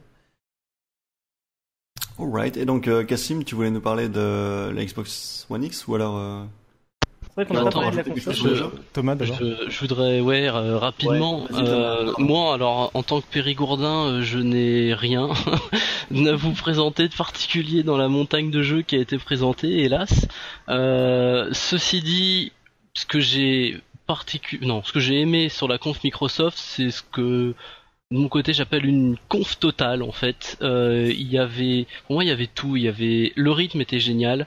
Euh, En fait, comme l'a dit Cassim tout à l'heure, le rythme était très bien, ça s'est enchaîné, euh, ça ressemblait d'ailleurs beaucoup à la conf Sony euh, de l'an passé, quoi. Les grosses exclus en moins, mais ça c'est autre chose. Il y a eu des annonces, des world premières comme il disait tout le temps, ou tout ça. Quelques séquences de gameplay, il y a eu de l'indé, comme vous disiez, il y a eu des jeux pour enfants, il y a eu des jeux pour plus grands, il y a eu et évidemment une nouvelle console, c'est pas une nouvelle gène, une nouvelle euh, console de génération, mais il y a aussi une nouvelle console, ça arrive pas beaucoup à l'E3, euh, donc c'est toujours euh, un grand moment au final. Dans, dans tout le tas des jeux qui sont passés, il y a eu, mais vu qu'ils en ont présenté 42, ils disaient, ils passaient très vite à chaque fois, donc on n'a pas eu le temps de, évidemment, de tous les développer. Il y a eu Code Vein, Code Vein, le jeu de euh, des créateurs de God Eater. Donc euh, l'ADA, moi, me plaisait beaucoup. J'avais été beaucoup attiré par le jeu quand il avait été présenté il y a quelques semaines. Et là, il est passé très rapidement. Donc euh, on verra euh, à cette E3 s'il est présent dans les comment s'appelle sur les stands. Ce qu'en diront les journalistes qui auront le, le temps de passer dessus, s'il y est encore, je, je sais même pas. Euh, et voilà, donc grosso modo, j'ai trouvé la conférence de Microsoft à peu près parfaite. Si on oublie le fait, et j'imagine qu'on va parler de la Xbox One X après, donc euh, je, lance un peu le truc. que je pense pas que c'était une console, une conférence centrée sur les Xbox One X qui me l'a pas vendu. Mais hormis ça, la, forme de la conférence, je l'ai trouvée vraiment parfaite. C'est celle où je me suis presque le moins ennuyé par rapport à sa longueur, à durer deux heures et demie. Je me suis mhm. pas ennuyé une seconde, donc. La plus dense, tu veux dire Ouais, mais pas forcément. oui, elle était, elle était dense, mais euh, tu t'ennuies pas pour autant. Quoi. Il n'y a pas mhm. un moment où je me suis dit putain c'est trop long, passe à la suite. Sur deux heures et demie, euh, ce qui est, ce qui est fort. Moi je trouve alors, ils avaient fait, ils ont fait un tout petit peu trop long sur. Euh, sea of Thieves. Ouais, Sea of Thieves, voilà. ah ouais, c'est vrai que ça a été, ça a été un petit peu long Sea of Thieves, mais en même temps, c'est leur jeu, c'est leur jeu à eux, c'est le une des, donc au moins on a compris, euh, voilà. Est-ce qu'il y a, quelqu'un ici qui est intéressé par Sea of Thieves? Alors j'allais venir, c'est que moi autour de moi j'ai des gens qui jouent à des jeux, euh, euh, tu sais, plus proches de Ark, Minecraft, etc. Et ils sont pas trop sur des sur les jeux AAA habituels. Et ils ont vu le segment, juste, le segment Sea of Thieves, et eux ils ont vraiment adoré, ça, ça leur a vendu le jeu à fond la caisse, etc. Donc je pense que c'était peut-être euh, euh, A lot can happen in the next three years. Like a chatbot may be your new best friend. But what won't change? Needing health insurance. United Healthcare Tri Term Medical Plans are available for these changing times. Underwritten by Golden Rule Insurance Company, they offer budget friendly, flexible coverage for people who are in between jobs or missed open enrollment. The plans last nearly three years in some states, with access to a nationwide network of doctors and hospitals. So, for whatever tomorrow brings, United Healthcare Tri Term Medical Plans may be for you. Learn more at uh1.com. Hi, I'm Dori Shafrir. And I'm Kate Spencer. And we are the hosts of Forever 35. And today, we're talking about Club Med, the best all inclusive getaway for families. Today, Club Med has nearly 70 resorts worldwide, from beachside resorts in the Caribbean and Mexico to magical locations in the Maldives and Morocco to ski resorts in the mountains from Canada to the Alps. Between their all inclusive family programming, wellness offerings, land and water sports, and their French heritage inspired food and drink offerings, Club Med is the best way to elevate your family getaway, no matter which location you're at. To learn more, visit clubmed.us. Euh, c'est peut-être mesuré euh, pour, euh, pour leur cible et du coup pas forcément pour nous, mais je pense que. Mmh, non, non, je, suis d'accord avec jeu, En voyant la boucle complète de chasse au trésor, protection du trésor, etc., ont été touchés par ce truc-là, quoi. Ouais, non, d'accord là-dessus. Le... Je sais pas si j'y jouerai parce que, comme on dit toujours, il y a trop de jeux, on n'a pas le temps de jouer à tout. mais le jeu m'a plu, enfin, je l'ai trouvé intéressant en fait. J'y jouerai probablement pas, mais le temps euh, supplémentaire qu'ils ont passé dessus, j'ai compris pourquoi ils l'ont fait. En gros. Très bien. donc, euh, niveau console, euh, donc ils ont présenté la, Xbox One X, donc bien plus puissante que l'Xbox One, et, heureusement parce que sinon les, la moitié des trailers qu'ils nous, nous, ont présentés, on n'y aurait pas cru s'il n'y avait pas une nouvelle console derrière pour, pour faire tourner ça. Vous en pensez quoi? Donc le prix c'est 499. Moi je trouve que c'est un positionnement qui est pas facile pour Microsoft. Et en même temps, je pense pas qu'il fallait faire une console moins chère. Euh. Je pense que vu ce qu'il y a à l'intérieur de la console, le prix me paraît moins justifié. Euh, je sais pas si, euh, si vous avez un avis particulier là-dessus. bah, je voulais juste rebondir sur ce que dit Thomas sur la diversité des jeux et le fait parce qu'il y a eu de nombreuses interviews de Phil Spencer et c'était vraiment un souhait qu'ils avaient, en tout cas. C'est pour ça qu'elle a duré un peu plus longtemps que ce qu'ils avaient prévu. C'était de montrer des jeux pour tout le monde. Et puis une grosse diversité de jeux, notamment, bah, il y avait eu des jeux japonais, par exemple. C'était un des trucs qu'on leur avait reproché. Euh, avec le Black Desert Online et le Dragon Ball, euh, il, y avait, voilà, il y avait des jeux japonais. Euh, et donc pour revenir à l'Xbox One X, bah, c'est assez compliqué en fait, parce que si tu, disons que d'un côté, soit tu crois la justification de Phil Spencer qui dit qu'en gros, euh, y a pas, lui, il s'en fiche de vendre des consoles. Euh, il veut des gens qui jouent sur le Xbox Live. Donc soit il joue des, des gens sur le Xbox Live, euh, sur euh, Windows, si tu y joues sur Xbox One S, si tu y joues sur Xbox One X. Euh, dans tous les cas, tu joues euh, sur Xbox et donc lui, ça lui va. donc il n'a pas forcément de vocation à en vendre beaucoup. D'ailleurs, euh, pour eux, le modèle euh, qui va se vendre le plus, bon, c'est logique, hein, c'est la Xbox One S, qui est le modèle entrée de gamme, qui d'ailleurs euh, a baissé de prix. Je sais plus à combien, elle est, je crois qu'elle est à 250 maintenant, c'est ça? 250 euros. en tout cas, elle a baissé de prix. et la Xbox One X à 500 euros. Du coup, bah, je pense qu'elle va pas beaucoup se vendre. Lui, il dit que, euh, que c'est ce qu'on disait aussi de la Xbox One Elite et de la manette Elite à 150 euros et de la Xbox One Elite à 500 euros à l'époque, et que finalement ça s'est bien vendu. Euh, donc peut-être que celle-là aussi se vendra bien. On verra. Euh, moi, j'ai peur qu'elle donc elle se vende pas très bien. Bon, s'ils en produisent pas beaucoup, ce sera pas forcément très grave pour eux. Moi, en particulier, elle m'intéresse pas forcément. J'ai une PlayStation 4 Pro et une Xbox One à la maison. Si je devais acheter une console, ce serait plutôt une Switch là actuellement. Euh, la Xbox One X, ça me parle pas énormément, euh, surtout parce qu'ils ont pas réussi. On va après, juste après, on va parler de la conférence Sony et il y a vraiment un différentiel énorme en termes de euh, capacité à produire des jeux en first party Mhm. et la- l'ampleur des jeux qu'ils ont présentés. Parce qu'on n'a pas dit tout à l'heure, tu parlais de claque graphique. Il y a eu, c'est aussi à cette conférence qu'il y a eu l'anti-claque graphique, euh, puisqu'il y a eu la présentation de Crackdown 3 euh, ressurgi d'entre les morts là, euh, qui est super moche. On dirait un jeu, euh, enfin, un jeu début PlayStation 3, euh, fin PlayStation 2. Enfin, c'est vraiment moche. Euh, et du coup, ça m'a pas du tout vendu du rêve. Et oui, en thème, il y a en thème et métro, mais on sait pas si ça ressemblera à ça à la fin. Et puis surtout, ça, voilà, elle m'a pas, m'a pas vendu du rêve cette console parce que j'ai l'impression qu'elle est bloquée à cause du fait que les jeux doivent sortir sur Xbox One et à cause du fait que Microsoft n'est pas le- les studios derrière lui de first party pour développer des jeux spécifiquement pensés pour cette console. Pour les deux raisons, j'ai l'impression que personne n'exploitera vraiment la puissance pleinement de la Xbox One X pour proposer quelque chose d'autre que juste de la 4K ou du 60 images secondes. Euh, du coup, je Euh, suis assez Qu'est-ce que, qu'est-ce que ça pourrait être euh, exploiter une puissance graphique pour autre chose que de la 4K ou du framerate? Enfin, tu bah, ce qu'on a vu de Anthem, quoi, par exemple. euh, Typiquement, à partir du moment où un jeu sort sur PC et que le, le, le jeu PC, bah, il, il a des graphiques, des graphismes qui déchirent tout euh, sur euh, quand il tourne sur une 1080, bah, on peut imaginer que euh, il va, va tourner aussi bien sur euh, une Xbox One X. Ouais, mais c'est le problème est le même en fait, c'est que même le PC, lui, est, Ouais. est, on va dire, on va dire tiré en arrière par les consoles puisque Regarde. tu dois, tu dois faire tourner ton jeu partout. Mhm. On a bien vu la bah, on a bien vu le changement de génération graphique entre le passage à la PlayStation 3 et le passage à la PlayStation 4. Enfin, entre Ouais, le tout à passage fait, à la. PlayStation 3 à la PlayStation 4. Donc, clairement, Justement, ça a été alors une que les PC graphique. Voilà, alors que des PC étaient justement 10 fois plus puissants que la PlayStation 3. Je rappelle que la PlayStation 3 avait 256 mégaoctets de RAM. hein. Euh, Enfin, la, je, c'était euh, la PlayStation 3 était à bout de souffle en fin de vie.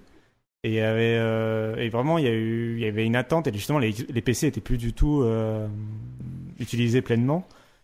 Et, et donc, il y avait une attente voilà, de, de, de changement graphique. Et c'est un changement graphique que seulement qu'une nouvelle génération permet, en fait, où tu oublies la précédente génération. Euh, c'est comme ça que, Uni- par exemple, Assassin's Creed Unity a marqué une claque graphique parce que euh, il s'était permis de pas le sortir sur PlayStation 3 et 360. Et j'ai, euh, voilà, je trouve, euh, je trouve que la Xbox One X n'arrive pas à faire ça à cause de son problème de génération. C'est aussi le cas de la PlayStation 4 Pro. Dans les deux cas, il y a le même problème, sauf que Microsoft est en retard par rapport à Sony et donc ils vont pas, voilà. ils Alors tu veux dire l'inverse? Sony en termes de performance est en retard par rapport à Oui, Microsoft. mais Microsoft en termes de vente, pardon. Euh, Oui, c'est ça, Sony oui. a le lead. La PlayStation 4 Pro et la Xbox One X ont le même problème d'après moi. Sauf que dans le cas de Sony, c'est pas grave parce qu'ils ont déjà vendu plus de PlayStation 4 qu'il en faut euh, pour convaincre n'importe qui de développer pour. Mhm. Alors que dans le cas de Microsoft, euh, bah, ils sont très en retard en termes de vente. Et justement, ils n'ont pas euh, montré avec la Xbox One X qu'ils pouvaient reprendre la main. Euh, ils auraient pu le faire en étant plus agressifs sur le prix ou en proposant quelque chose de plus qui aurait vraiment donné envie aux gens d'acheter la console. Là, c'est pas le cas. Ce que, ce que je trouve intéressant, c'est que la génération précédente, on constatait que euh, ce- euh, la Xbox était loin devant et Sony euh, était un peu plus en difficulté, notamment aux États-Unis. Euh, mais on pouvait se dire, voilà, bon, c'est cette génération, et puis Sony, ils ont bossé leur dossier et ils ont géré le- le- la génération suivante, ils ont géré la PS4.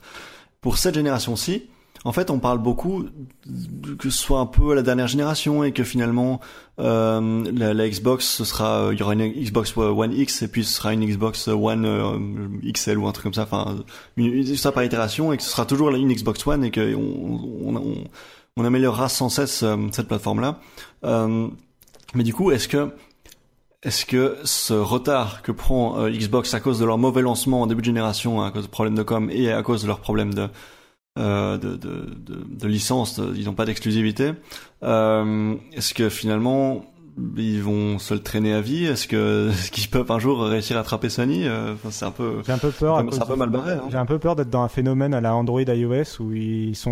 En fait, il y a eu un nouveau. Finalement, c'est presque un nouveau marché. Du coup, si vraiment il y a eu cette histoire, cette histoire de génération qui perdure, ou du coup, Euh, surtout en particulier euh, quand tu achètes du coup la nouvelle console de ton constructeur chez qui tu étais déjà, bah, tous tes jeux continuent de tourner dessus en fait, Mhm. et tu chopes de nouveaux jeux.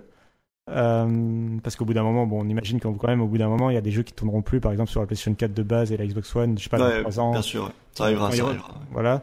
Quand il y aura encore la nouvelle génération, nouvelle génération qui sera annoncée. Euh, Et du coup, euh, du coup, j'ai peur que ça, voilà, que coup, on sera toujours, Voilà, j'ai peur que du coup, bah, de, de la licence. Les ouais, ouais. utilisateurs vont être prisonniers en fait de leur écosystème, euh, comme sur Android et iOS par exemple, où du coup, bah, t'as pas forcément envie de changer de crèmerie. Et du coup, j'ai peur que Microsoft se retrouve avec- comme le Windows Phone de la situation, Genre, euh, un peu en retard. Bon, si- c'est pas aussi catastrophique dans le cas de la Xbox, mais un peu en retard euh, sur les autres, et du coup, se retrouve toujours un peu euh, pas pas avoir les exclus. Surtout qu'ils n'ont pas les exclus internes, euh, même pas les exclus de DLC et tout ça. Peu. D'ailleurs, et euh, juste avant je veux de te redonner la parole, je veux juste rebondir sur ce que tu disais de la fin des générations. C'est finalement le constructeur qui l'embrasse le plus, puisqu'ils ont annoncé aussi la rétrocompatibilité euh, Ouais. des jeux Xbox euh, première génération, vraiment la Xbox d'il y a longtemps.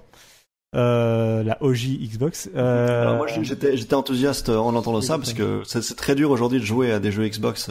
Il y a pas il y a pas d'émulateur, il y a pas beaucoup de be- pas beaucoup de remaster etc. Et je disais ça et puis Johan me disait ben finalement euh, finalement si tous les jeux Xbox qui sont intéressants sont soit dispo sur PC soit euh, ont des remasters quoi. Donc est-ce qu'il y a est-ce qu'il y a beaucoup comme jeux à part euh, Crims- Crimson Sky ce qu'ils ont montré dans la conf est-ce qu'il y a beaucoup de jeux Xbox original que euh, que- ça concerne?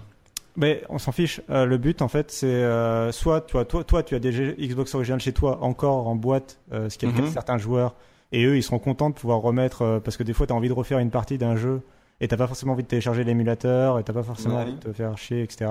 Et t'as déjà le jeu en DVD, bah t'auras plus qu'à le mettre euh, dans ta console et ça tournera nickel et en plus t'auras l'interface et tout ça, tu pourras, tu as les partages vidéo, etc. Tu pourras les faire Mhm. euh, très facilement. Euh, puis ce sera émulé en 1 pour 1 de la console à l'époque, alors que les émulateurs ça marche pas forcément tout le temps parfaitement. euh, Voilà.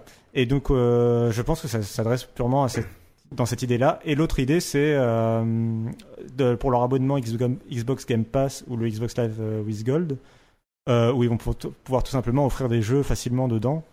euh, sans se poser vraiment la question et bon bah si les gens sont intéressés ils y joueront mais je pense pas que le but soit de vendre des jeux tu vois enfin ou de Au, au final, cette, cette rétrocompatibilité-là, je trouve qu'elle elle sert, elle, sert, elle sert vraiment le Game Pass du coup. Parce que du coup, ça leur fait un catalogue. euh, Et- Je pense qu'elle le sert leur communication parce que chez Sony, du coup, tu repayes tes jeux de génération, en particulier les Ouais, jeux ouais. PlayStation Mmh, 1 tout à et fait. PlayStation 2, tu les repayes en permanence.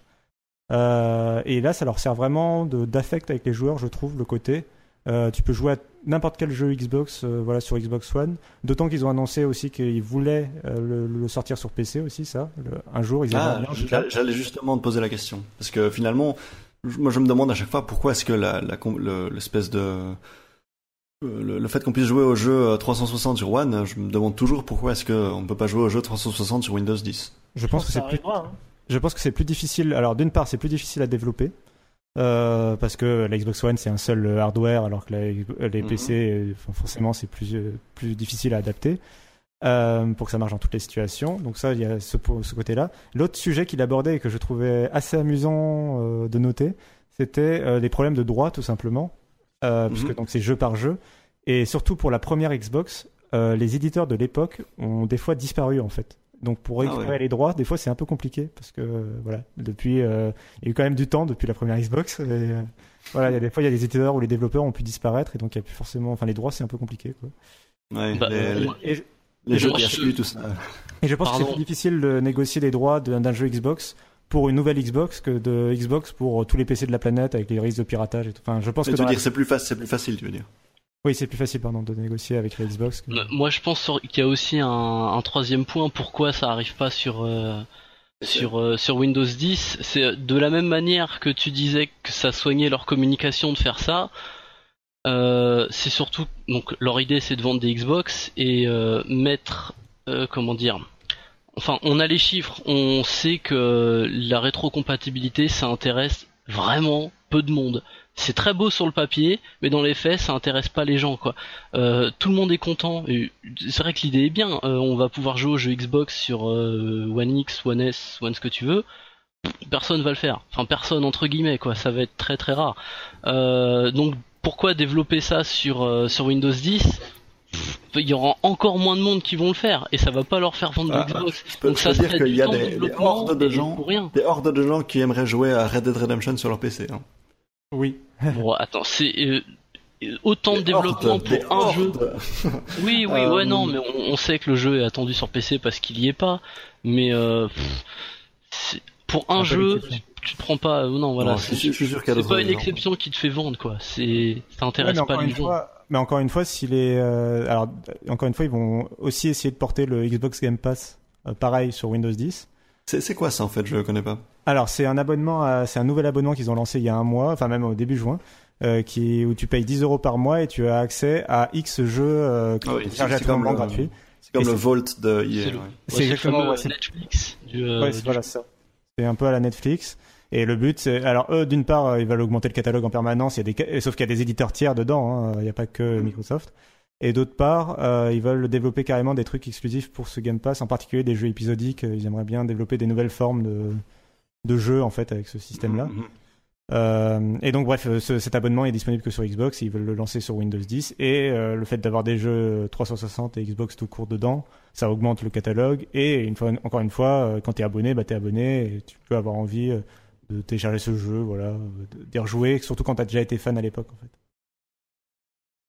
A- a- enfin, enfin, le, le, le- le rétro gaming, c'est c'est un truc que je connu. Après Thomas, je pense qu'il co- il connaît moins parce qu'il est plus fan de Nintendo, donc euh, il a les mêmes jeux maintenant qu'il y a 20 ans, euh, juste ils ressortent avec un nouveau nom. Il, Donc, il- il euh, prend plaisir à les repayer à chaque génération. Voilà, donc ça, tu ça vas pas le convaincre. mais- Non, je plaisante, je plaisante, je plaisante.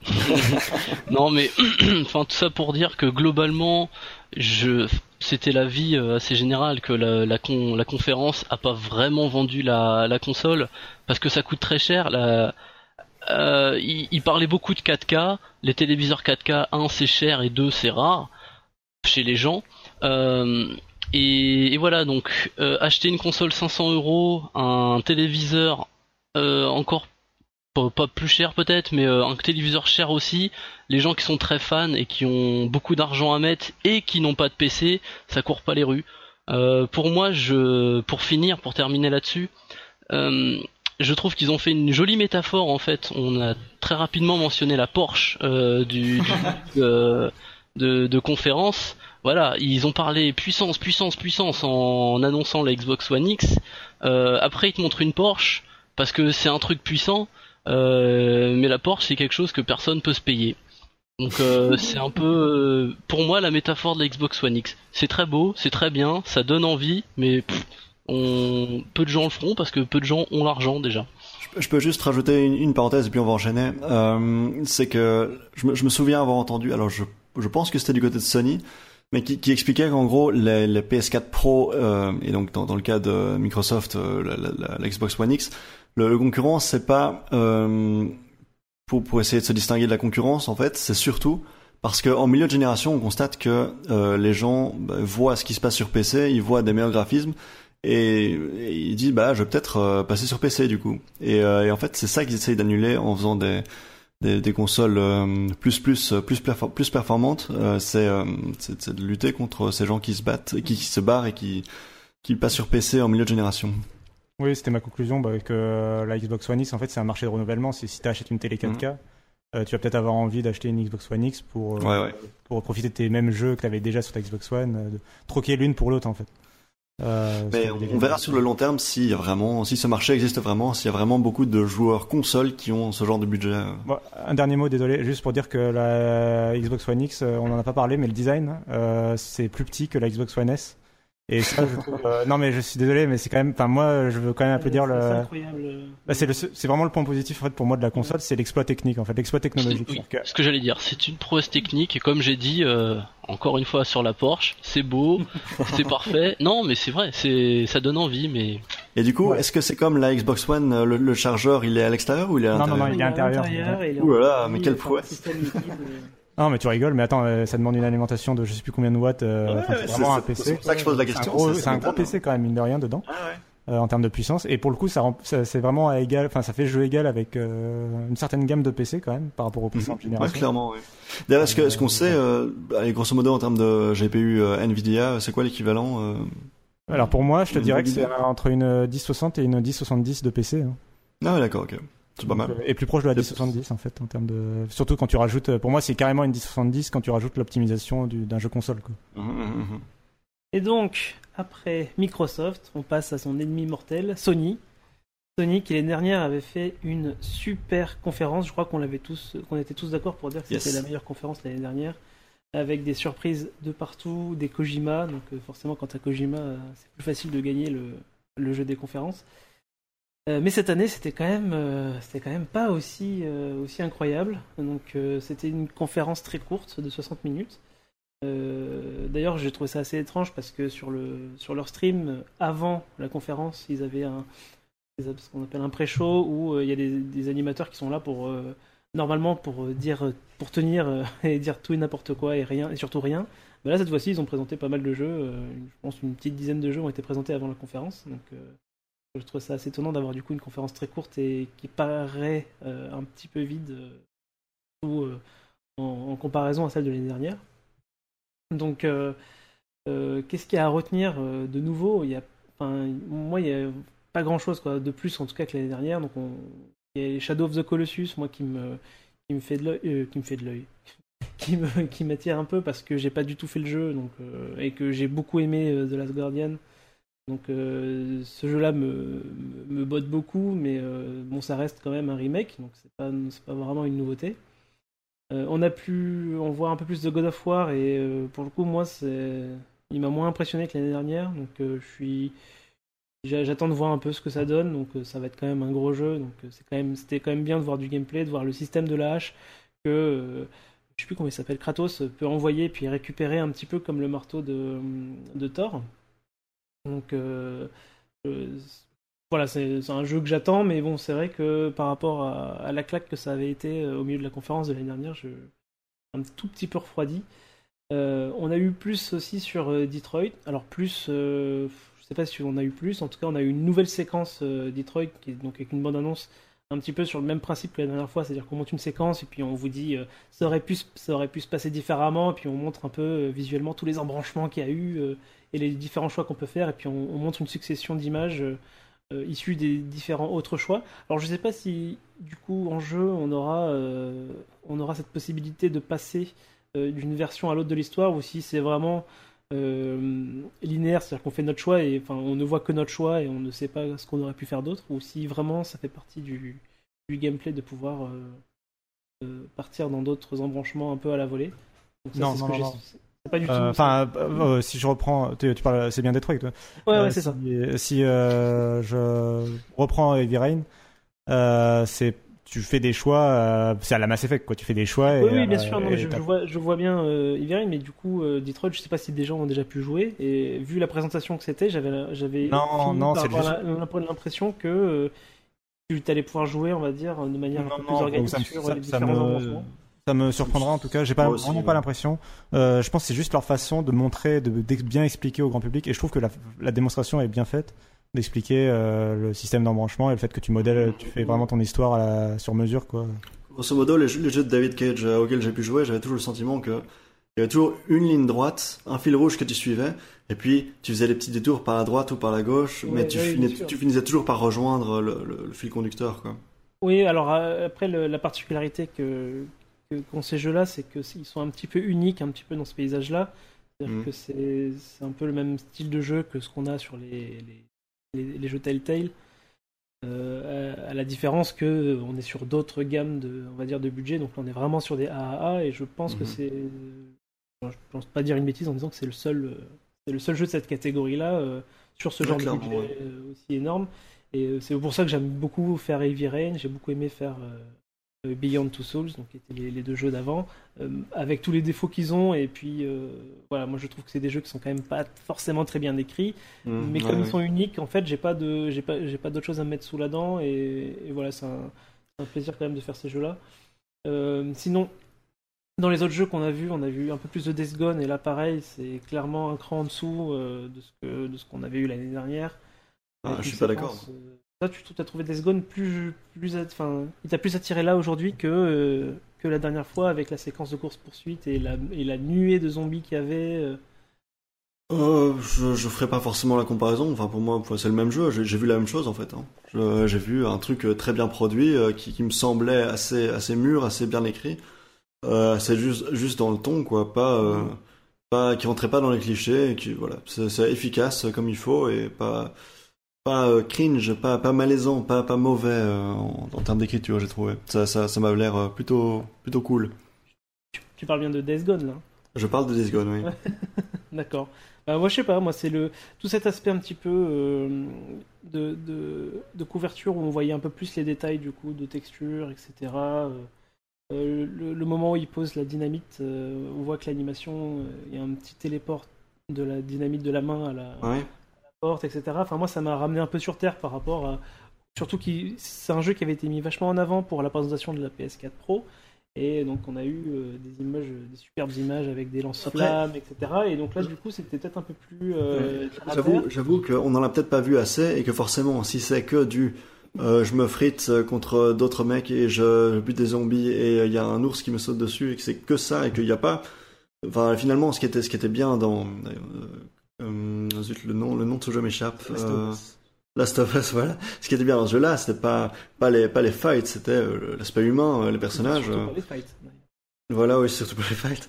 Ouais, donc, mais donc, si- on, allez, c'est vraiment crucial qu'ils arrivent à trouver des personnages efficaces et un, un scénario qui, qui implique le joueur. Moi, j'avais j'avais le sentiment de voir une trace de qualité d'écriture, mais je. Je pense qu'il y a beaucoup d'ambition sur le- il y a beaucoup d'ambition sur le jeu. Ouais, ouais. et effectivement, on sent, l'ombre de, de Last of Us au-dessus et on sent que dans la- l'intention du jeu, c'est vraiment de, de suivre un petit peu cette voie-là. Donc je serais étonné qu'il n'y ait pas euh, un effort sur l'écriture, sur euh, l'écriture des personnages et sur euh, les relations entre les personnages. Euh, mais par contre, effectivement, je m'attendais du coup à quelque chose un peu plus, euh, je sais pas, un peu plus sympa au niveau gameplay. Et là, ce que j'ai vu, du coup, j'ai vu The Last of Us et je me suis rappelé que effectivement Et les gunfights que- de The Last of Us n'étaient pas terribles. Qu'est-ce que t'as pensé du Spider-Man? Euh, bah, le Spider-Man, euh, moi, je... un- ça a l'air d'être un jeu de QTE. Euh, moi, j'aime ouais, bien les jeux de QTE. je- Ah, merde. Donc, bon, je, je prends pas un plaisir fa- fantastique, quoi. Ça, clairement, ça s'annonce Mm. pas comme le jeu de l'année pour moi. Par contre, les séquences vont être top. Donc, je vais probablement y jouer comme un film. Il y a Euh. un truc qui m'a vraiment euh, marqué dans, dans le jeu, c'est euh, même sur les séquences qui avaient l'air d'être jouées, tout l'effort que fait Spider-Man pour sauver les, euh, les, les, les civils. C'est-à-dire que Mhm. euh, euh, dans t'es un super-héros dans la ville, donc t'es en jeu vidéo, et en général dans ce genre de jeu-là, quand il y a des civils, eh ben, tu, tu utilises tes pouvoirs et souvent euh, tu, vas, tu vas tuer 34 civils, mais bon, comme c'est qu'un jeu vidéo, tu, tu vas forcément le mettre dans un coin de ta tête et, et tu vas pas y penser. Et là, vraiment, euh, dans, dans le moindre des actions, euh, le moindre truc qui s'écroule dans la ville, euh, Spider-Man va essayer de, euh, de, de sauver les civils, de- Mhm. d'empêcher les trucs de tomber dessus, etc. Et j'ai trouvé ça vraiment chouette dans, la, dans, le, flux, dans le flow de l'action. D'avoir, euh, bah, pour le coup, c'est c'est le c'est le vrai Spider-Man, c'est celui, c'est exactement celui qu'on verrait au cinéma. Il y a, y un autre ça. moment qui m'a qui m'a marqué, c'est le moment où il se frite contre les, les gangsters et il en envoie un valser genre très très loin. euh, Ouais. il, va, il va tomber du building et puis il le rattrape avec sa toile. Ouais. Et donc je me demande autant pour le civil que pour euh, le, le- le gars qui va tomber du building, est-ce que c'est possible de se planter et de laisser les gens mourir en fait? Ah, Ou bien je- est-ce que le jeu, jeu va être super punitif et va dire non, recommence? Je pense que sur certaines séquences, ça va être punitif. Euh, J'imagine que genre euh, l'hélicoptère, il doit s'écraser, euh, ou t'as Ouais. clairement la- le QTE machin. Euh, je me dis que peut-être il y a une certaine automatisation de certains trucs. Mais oui, c'est euh, c'est tu pas très clair. hein. Je pense qu'il y a des embranchements surtout que par exemple. moi, ça m'a fait penser, à- en réfléchissant à ça, ça m'a fait penser un petit peu au dernier Batman euh, Arkham Knight, où euh, t'as la voiture, et où du coup, le, moi, la première chose que, que j'avais pensé, c'est mais du coup, tu vas pouvoir écraser, euh, tu sur les gens. Et en fait, ils, ils font une pirouette, on va dire, euh, technique Ouais. scénaristique, où en gros, euh, la, la Batmobile électrocute, je crois, euh, les gens à portée, et du coup, ils sont. Il le dit clairement qu'ils sont mis dans les vapes, etc., et qu'en fait, tu les écrases pas. Mhm. Euh, et du coup, c'est un peu cette continuité-là de- d'essayer de, réduire, on va dire, la, la dissonance cognitive que tu as entre ton personnage qui est censé être un super-héros, qui, qui justement ne tue personne, et, euh, Et le joueur qui est maladroit et, qui tue plein de monde. et le fait d'être un joueur et de, et de faire le choix que tu veux au final. Et, et, et du coup, ben, je, je, je- je suis un peu comme toi, je suis très curieux de savoir comment ça va être géré. euh. Pe- Peut-être que ça va être automatique en fait et que dès qu'il y a un mec qui tombe du building, il va, génial. il va le rattraper tout seul. peut-être. Euh, donc, voilà, donc moi j'attends beaucoup, je trouve très joli, j'adore Insomniac qui, qui développe le jeu. Uh-huh. Euh, après, euh, je, je- enfin, je- j'avoue que entre ce qui avait été présenté l'année dernière, en fait ça, c'est dans le ton de la conférence. c'est-à-dire, Entre ce qui était présenté l'année dernière, moi j'avais rêvé de, du Spider-Man machin. Quelque part je l'ai eu, c'est vraiment Spider-Man, mais quelque part c'est effectivement le gameplay de euh, quoi sur GameCube euh, 2004 ou je sais pas quoi, où finalement je retrouve à peu près le même, euh, le même gameplay et puis des Mhm. QTE partout, c'est pas très exaltant, même si j'aime bien les jeux de QTE, c'est pas du tout les, les jeux euh, qui me, font vibrer non plus quoi. J'ai pas assez vu de liberté en fait dans ce qu'on a vu. Genre, on se demande toujours est-ce que le mec marche sur des rails ou bien est-ce qu'il il est vraiment libre et que tout ça est vraiment possible euh, de, de manière. euh, bon, Ouais, pour moi aussi, c'est pareil. C'est le, doute qu'amène ce, trailer, enfin ce trailer, cette- cet élément de gameplay en tout cas, ce petit passage. Parce que d'une part, on voit enfin, parce que c'est trop rare, il y a Batman, tu le citais, mais sinon il y en a pas, des jeux de super-héros qui sont extrêmement à la mode en ce moment, les super-héros. euh, mais qui, n'insultent pas la licence en fait, euh, ni même le jeu vidéo, on va dire, il a l'air, euh, il sera peut-être pas bien ou pas très bien, mais on, on, on voit que les, les développeurs s'impliquent, et ça a l'air, euh, c'est un jeu sérieux quoi entre guillemets. Euh, de ce qu'on a vu, Peter Parker a l'air a l'air respecté. Il est là, comme vous disiez tout à l'heure, euh, il est là pour sauver les gens. Il fait attention à tout ça. Mais, euh, mais d'un côté, est-ce que c'est ça Est-ce que ils nous ont montré un tunnel de QTE Si c'est la seule chose que tu montres, indirectement, tu dis que ton jeu c'est que ça? Je, je sais pas si c'est très intéressant. Après, c'est une partie un peu open world. euh, On peut se balader dans tout euh, Manhattan. Ouais. Oh, ça serait génial quoi. Mais euh, Gotti, quoi. non peut-être pas. Mais euh, c'est- non mais euh, ce, moi quand c'est presque un des trucs que j'adore au moins dans les films parce qu'on le voit bouger euh, euh, de Spider-Man. C'est quand il se balade partout. Enfin c'est le c'est ça qui est drôle avec lui. Il y avait ça Ah dans les jeux. euh, deux. Dans les jeux Oui ouais mais c'est ça, ça. fait. Non, tu citais euh, GameCube, euh, PS2. enfin, ça- date quoi. Le, dernier, que- je crois que c'est euh, Web of the Shadows en, 2000 en 2010, ouais, donc ça fait un moment. ouais. Mm, mm. Shadows of the Web, je sais plus. Bon, bref. Et du coup, pour continuer, euh, je voulais parler un petit peu de Monster Hunter parce que c'était une interrogation, euh, un des suspens. Est-ce que les, les prochains Monster Hunters vont être faits euh, pour la Switch ou euh, pour les grosses consoles? Et donc, on a la réponse. Donc, euh, je pensais que c'était une, une exclusivité, mais en fait, c'est euh, apparemment c'est PC, Xbox Ouais. One et Ça PS4. sort donc partout. Ça s'appelle Monster C'est- c'est- Hunter World. Ça Ça sort d'abord sur Monster console et Hunter. sur PC euh, bien après. hein. Mm, mm. Je- Monster Hunter, j'avais essayé il y a très longtemps sur PSP, donc ça, ça date un peu. Euh, C'était pas pour moi, j'ai peur que ça soit toujours pas pour moi, mais quelque part, euh, avec la, la ferveur des fans de ce genre de jeu, j'ai toujours un peu envie de, Hmm. d'en essayer un. Euh, mais en même temps, c'est l'air d'être le genre de jeu euh, auquel il faut jouer euh, 50 heures avant de commencer à, à s'amuser. Je sais pas si, vous, si un d'entre vous a déjà joué euh, à des Monster Hunter.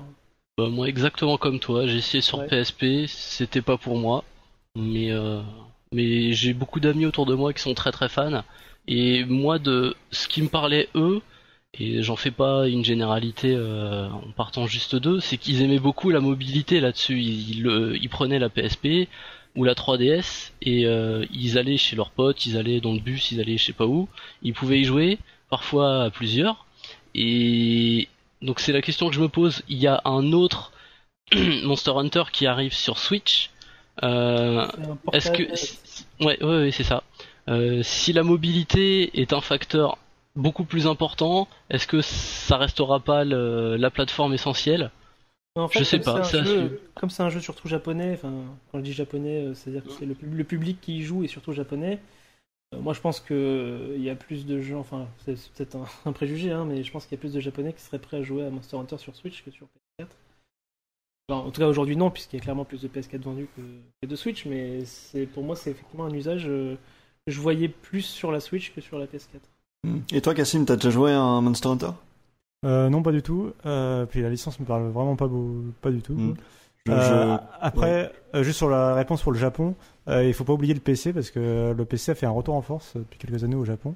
Ah ouais? Je pense, ouais, ouais, bah, en fait, s'il y a énorme, s'il y a autant de jeux japonais sur sur Steam, c'est justement parce que euh, les- le PC est redevenu un peu populaire au Japon en termes pour une plate- comme plateforme de jeu.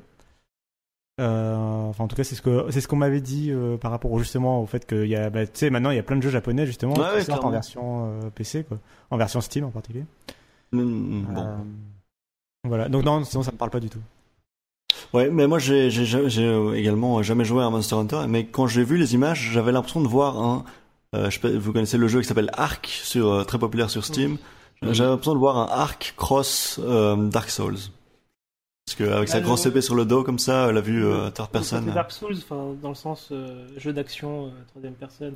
Ouais, c'est ça, ouais. les- Avec les, grosses euh, boss fights quoi. La roulade, euh, Ouais, ouais. bloquer tout ça. Donc euh, oui, c'est- clairement dans ce type de gameplay là que se trouve euh, Monster Hunter. Ah ouais, bah, bah ça a l'air intéressant du coup. Euh, Juste euh, les deux, deux- deux points que j'aimerais que j'aimerais mettre en avant aussi sur la conférence parce que c'est en fait au final je pense que c'est les deux c'est enfin en tout cas le- la partie VR donc ils ont parlé de VR il y a eu un, un segment je trouve qu'on s'est pas foutu de notre gueule euh, en termes de VR à part pour Final Fantasy euh, jeu de pêche euh, moche. Euh, mais sinon euh, voilà il y a eu des jeux de VR présentés. Moi euh, pareil j'étais un petit peu dans l'attente de savoir si j'allais remettre en vente mon, mon casque PlayStation VR et finalement de ce que j'ai vu il y a eu des choses qui, qui avaient l'air sympa, donc finalement je vais le garder. Puis je vais, Qu'est-ce que t'as vu comme truc sympa? Alors il y a plusieurs choses. Il y a, euh, Skyrim. le- non, surtout pas Skyrim. il y a The Impa- Impatient là qui m'avait un peu intrigué. Euh, je ne sais pas trop de quoi il en retourne, mais en tout cas ça c'est sympa. Euh, il y a le, le truc de chez Ubisoft. Alors on ne sait pas si ça va être PSVR ou juste les casques PC. Euh, on en a parlé avec euh, c'est la boîte, c'est la, la boîte Mm. de jeux vidéo de euh, j'ai oublié son nom, l'acteur qui joue Frodon. Elijah Wood. Elijah Wood. Elijah Wood. On- je sais pas, on en a pas parlé, hein, si on a, je sais plus. Euh, non, On en a Ah, très très vite fait, ouais. Alors, je je vais retrouver le nom du jeu quand même. Trans, Euh, euh, Transférence. transférence. Super Transférence. nom. Alors l'ambiance, moi, me- j'adore. Donc euh, je j'ai hâte maintenant de voir ce que c'est le jeu derrière parce que on n'a pas vu grand chose. En tout cas, voilà, l'idée l'idée euh, que je veux faire euh, passer, c'est surtout qu'il y y, a des jeux VR qui arrivent. Donc euh, il y en a même pas mal entre ceux qui étaient présentés juste euh, dans la conférence et ceux qui étaient présentés en pré-show. Euh, et puis l'arrivée de Super Hot VR. Euh, on a- je sais que, que tu as joué, toi, Geeko, euh, avec moi à, Super Hot, le, Ouais. nor- le jeu normal. Et euh, j'avais beaucoup entendu à la sortie de la version VR sur PC que c'était euh, que ça transformait complètement le jeu et que ça le rendait vraiment génial. Mhm. Donc euh, j'étais un peu triste qu'il ne sorte pas sur PSVR et donc là il arrive. Donc ça je pense c'est un, des Ouais, très bonne nouvelle. son arrivée. Donc voilà donc il y, a- il y a des jeux PSVR de oui des jeux PSVR et, et je trouve ça vraiment cool. J'étais j'étais pas serein, j'étais pas sûr qu'il allait y avoir un accent mis dessus. Alors c'est toujours pas des a priori pas des, des gros budgets mais pour l'instant, on va dire que j'attends. Moi, j'attends pas spécialement des jeux euh, très gros budget sur le, sur le, sur ce genre de casque-là tout de suite. Euh, j'ai pas un casque gros budget. Euh, j'ai pas très envie de d'avoir. euh, Enfin, tant que mon casque est pas capable d'afficher quelque chose de correct visuellement, je vois pas l'intérêt de mettre des millions de d'euros dans un développement. Et il y, y a un jeu, un jeu très important dont on n'a pas encore parlé. Mais genre, je suis surpris parce que personne, personne autour, ben, moi ça me concerne pas vraiment, mais parce que personne autour de la table a envie de parler de Destiny 2. bon, non, Allô, allô? Ouais, moi, j'en ai déjà pas mal parlé. J'en ai déjà pas mal parlé dans le de vos jeux avec Patrick. Euh, Ah oui, c'est vrai. ouais. sais pas si euh, vous avez des choses à, à Oh, dire sur le jeu. Moi, c'est un jeu que je vais acheter di- direct. je vais jouer 300 heures, donc ça, il n'y a pas de problème. Ok. euh, Désolé, si on Alright. te dérange- tu le dis si on te dérange hein, quand même. Euh, bon, les autres, vous avez quelque chose à rajouter euh, Euh, Quelque chose qui vous a. Ouais, moi alors sur la conf Sony en fait, euh, si je dois faire euh, rapidement pour euh, essayer d'accélérer un, un top, un flop, ce que j'ai aimé chez Sony, c'est bizarre, mais c'est le pré-show. Pendant leur, leur pré-show, l'avant-conférence, ils ont présenté des jeux, je j'ai jamais vu ça quoi. Euh, et pas n'importe lesquels en plus, ils te parlent d'Undertale et qui arrivera donc euh, sur euh, sur la console. Euh, il te parle de Crash Bandicoot, il te parle de Nino Kuni 2, enfin, il, il- Tropico 6 aussi par exemple. Plein, et vous parliez de Super Hot VR, c'était pendant le pré-show aussi. Euh, c'est voilà, c'est un- le contenu du pré-show. était presque plus intéressant en fait que le contenu de la conférence, parce que justement euh, le contenu de la conférence de Sony, euh, les, les années passées, ils nous ont habitués à l'excellence. Euh, c'est des, des conférences modèles. Il y avait le rythme, il y avait comme un peu comme je disais tout à l'heure pour Microsoft. mais en plus il y avait des exclus euh, triple A, first party ou second party. Enfin, c'était c'était c'est un des excellents shows. Enfin, c'est à regarder, c'était magnifique. Euh, et cette année, c'était extrêmement classique. Le- les jeux qui arrivent dans l'année, euh, parfois des rappels des jeux d'avant, parce que au final, ce sont des jeux qui vont qui sont pas encore sortis. Euh, et du coup, en plus, la, la durée, comme tu disais, Johan, ça a duré moins d'une heure. On n'était pas habitué à ça, on s'y attendait pas, donc évidemment, on a tous été déçus.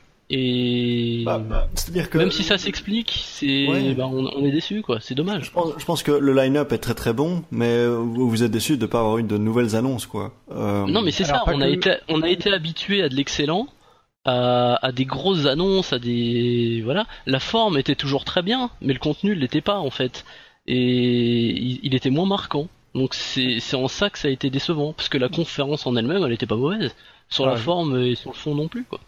Alors, je vais aller encore plus loin euh, pour parler de la conférence. Euh, moi, j'ai vraiment trouvé euh, mauvaise dans le sens où, euh, alors pour moi, la, en fait, la déception, c'est un rapport entre ce que tu attends de quelqu'un et, enfin, et ce qui a, ce qui est produit derrière. Et c'est pour ça que pour Ah. moi, c'est Sony, la conférence de Sony. Je pense que c'est la plus grosse déception de l'E3 euh, parmi toutes les conférences, parce que par exemple Bethesda peut-être est moins bonne euh, objectivement, mais par, mais j'en attendais pas. J'en attends pas la même chose de Bethesda que de Sony, tu vois. Et, euh, et donc comparativement à ce que j'attendais, Sony, c'est pour moi, euh, c'est largement la plus décevante euh, de l'E3. Euh, alors d'une part parce que effectivement il n'y avait pas de nouvelles grosses annonces, mais je leur demande pas de faire une annonce révolutionnaire chaque année. C'est un peu comme quand Apple on leur demandait de, créer un nouveau produit, une nouvelle catégorie de produits chaque année. Je leur demande pas ça à Sony. Mais là, il y avait, si tu veux, il y a un juste milieu entre faire une super grosse conférence et faire la conférence qu'ils ont faite là où d'une part euh, le line-up de fin d'année il est vide, il y a, enfin il y a, le line-up de fin d'année c'est deux DLC. Alors certes c'est des très bons DLC, c'est des vraies extensions etc. Euh, pourquoi pas, mais ça reste des DLC quoi. Si tu veux, c'est pas des gros jeux quoi. Euh, par exemple Spider-Man, je m'attendais à ce qu'il sorte en fin d'année quoi. Ça aurait été le jeu marquant de la fin d'année de Noël et tout ça, ça aurait été top. Ça aurait été en continuité de la sortie du film, ça aurait été vraiment bien quoi. Euh, C'est marrant que tu dises ça parce que du coup, euh, finalement, cette conférence était un DLC de la conférence de l'année dernière. c'est un, c'est vrai. Non mais c'est un peu, Oui, non, c'est- c'est que des jeux. Non mais les, la- les trois quarts des jeux étaient des jeux euh, présentés l'année dernière et annoncés l'année dernière. Et il n'y a pas eu de nouveaux jeux en fait euh, annoncés, hormis euh, en fait le seul nouveau jeu c'était Shadow of the Colossus, euh, qui est un remake d'un vieux jeu quoi. voilà, ça, c'est, c'est montre bien ce que ça, ce que j'essaie de, de démontrer, quoi. Et, et surtout, il y a, la conférence, en fait, elle était étonnamment courte, vide et sans blabla, mais dans le mauvais sens du terme aussi. C'est-à-dire que du coup, euh, il y a plein de trucs sur lesquels on les attendait, où ils n'ont pas dit un seul mot, et même de façon un peu euh, mystérieuse. Par exemple, tu as EA, euh, enfin, c'est ce que tout le monde avait compris en tout cas. Et il y a EA dans sa conférence qui annonçait qu'il y aurait du solo, enfin que la campagne solo, en fait que la campagne multi, ils l'a présentée dans leur conférence, et que la campagne solo, ils la présenteraient pendant la conférence de Sony. Il n'y a pas eu une seule seconde sur Battlefront 2, on l'a pas vu une seule fois quoi. Euh, et il y a plein de jeux qui étaient absents comme ça qu'on attendait en fait. Euh, Il n'y avait pas eu un seul mot sur Final Fantasy VII, il n'y a pas eu de mot sur Red Dead Redemption, euh, rien sur Death Stranding, rien sur Shenmue 3. Euh, rien sur Crash, Band- Crash Bandicoot pendant la conférence, enfin rien sur The Last of Us 2. Il y a, voilà, il y avait toute une série de jeux qui sont pourtant déjà annoncés, sur lesquels on n'a eu aucune nouvelle. Il y a toute une série de jeux sur lesquels il y a des studios qui travaillent, dont on n'a pas eu de nouvelles. Il n'y a pas eu Gran Turismo Sport d'ailleurs non plus. Enfin, voilà. Et, euh, et donc cette conférence, en fait, en plus le pré-show justement, tu disais qu'il y avait des annonces pendant le pré-show. Euh, et justement, ça nous mettait un peu la hype en se disant que s'ils annonçaient des trucs pendant le pré-show, c'est qu'ils avaient Ah oui, des trucs annoncer dans la conférence. Voilà, Euh, qu'ils avaient trop de trucs. si- Ouais, c'est, euh, j'ai eu le même réflexe aussi. Euh, si s'ils commencent à, bah, à envoyer avant même la conférence, mais qu'est-ce qu'ils vont balancer après quoi? Voilà. Bah, et rien. en fait, la réponse était rien, quoi. C'était un peu ça le problème, quoi. Euh, et pour la VR, pareil. Enfin, pour la réalité virtuelle, ils ont pas convaincu euh, parce que effectivement, les expériences ont l'air sympas. Mais bof. Après, je suis assez d'accord avec Johan sur le fait que euh, pour la réalité virtuelle, j'attends des trucs à haut budget et des trucs un peu plus ambitieux. Mais par contre, j'attends pas forcément des vrais gros jeux dans le sens où, par exemple, il y a Skyrim qui a été annoncé, et puis tu as aussi euh, Fallout 4 pour euh, le HTC Vive qui a été annoncé en totale réalité virtuelle. Je sais pas si quelqu'un a vraiment envie de jouer à Skyrim ou à Fallout Ouais, je 4 sais. en réalité virtuelle. C'est des, des jeux qui demandent de longues sessions de jeu en fait. Euh, Ouais, c'est- T'as pas forcément envie de c'est faire de longues fatigant et puis c'est pas beau quoi. oui, voilà. Donc Ouais. je sais pas si c'est vraiment quelque chose de peut-être attirant.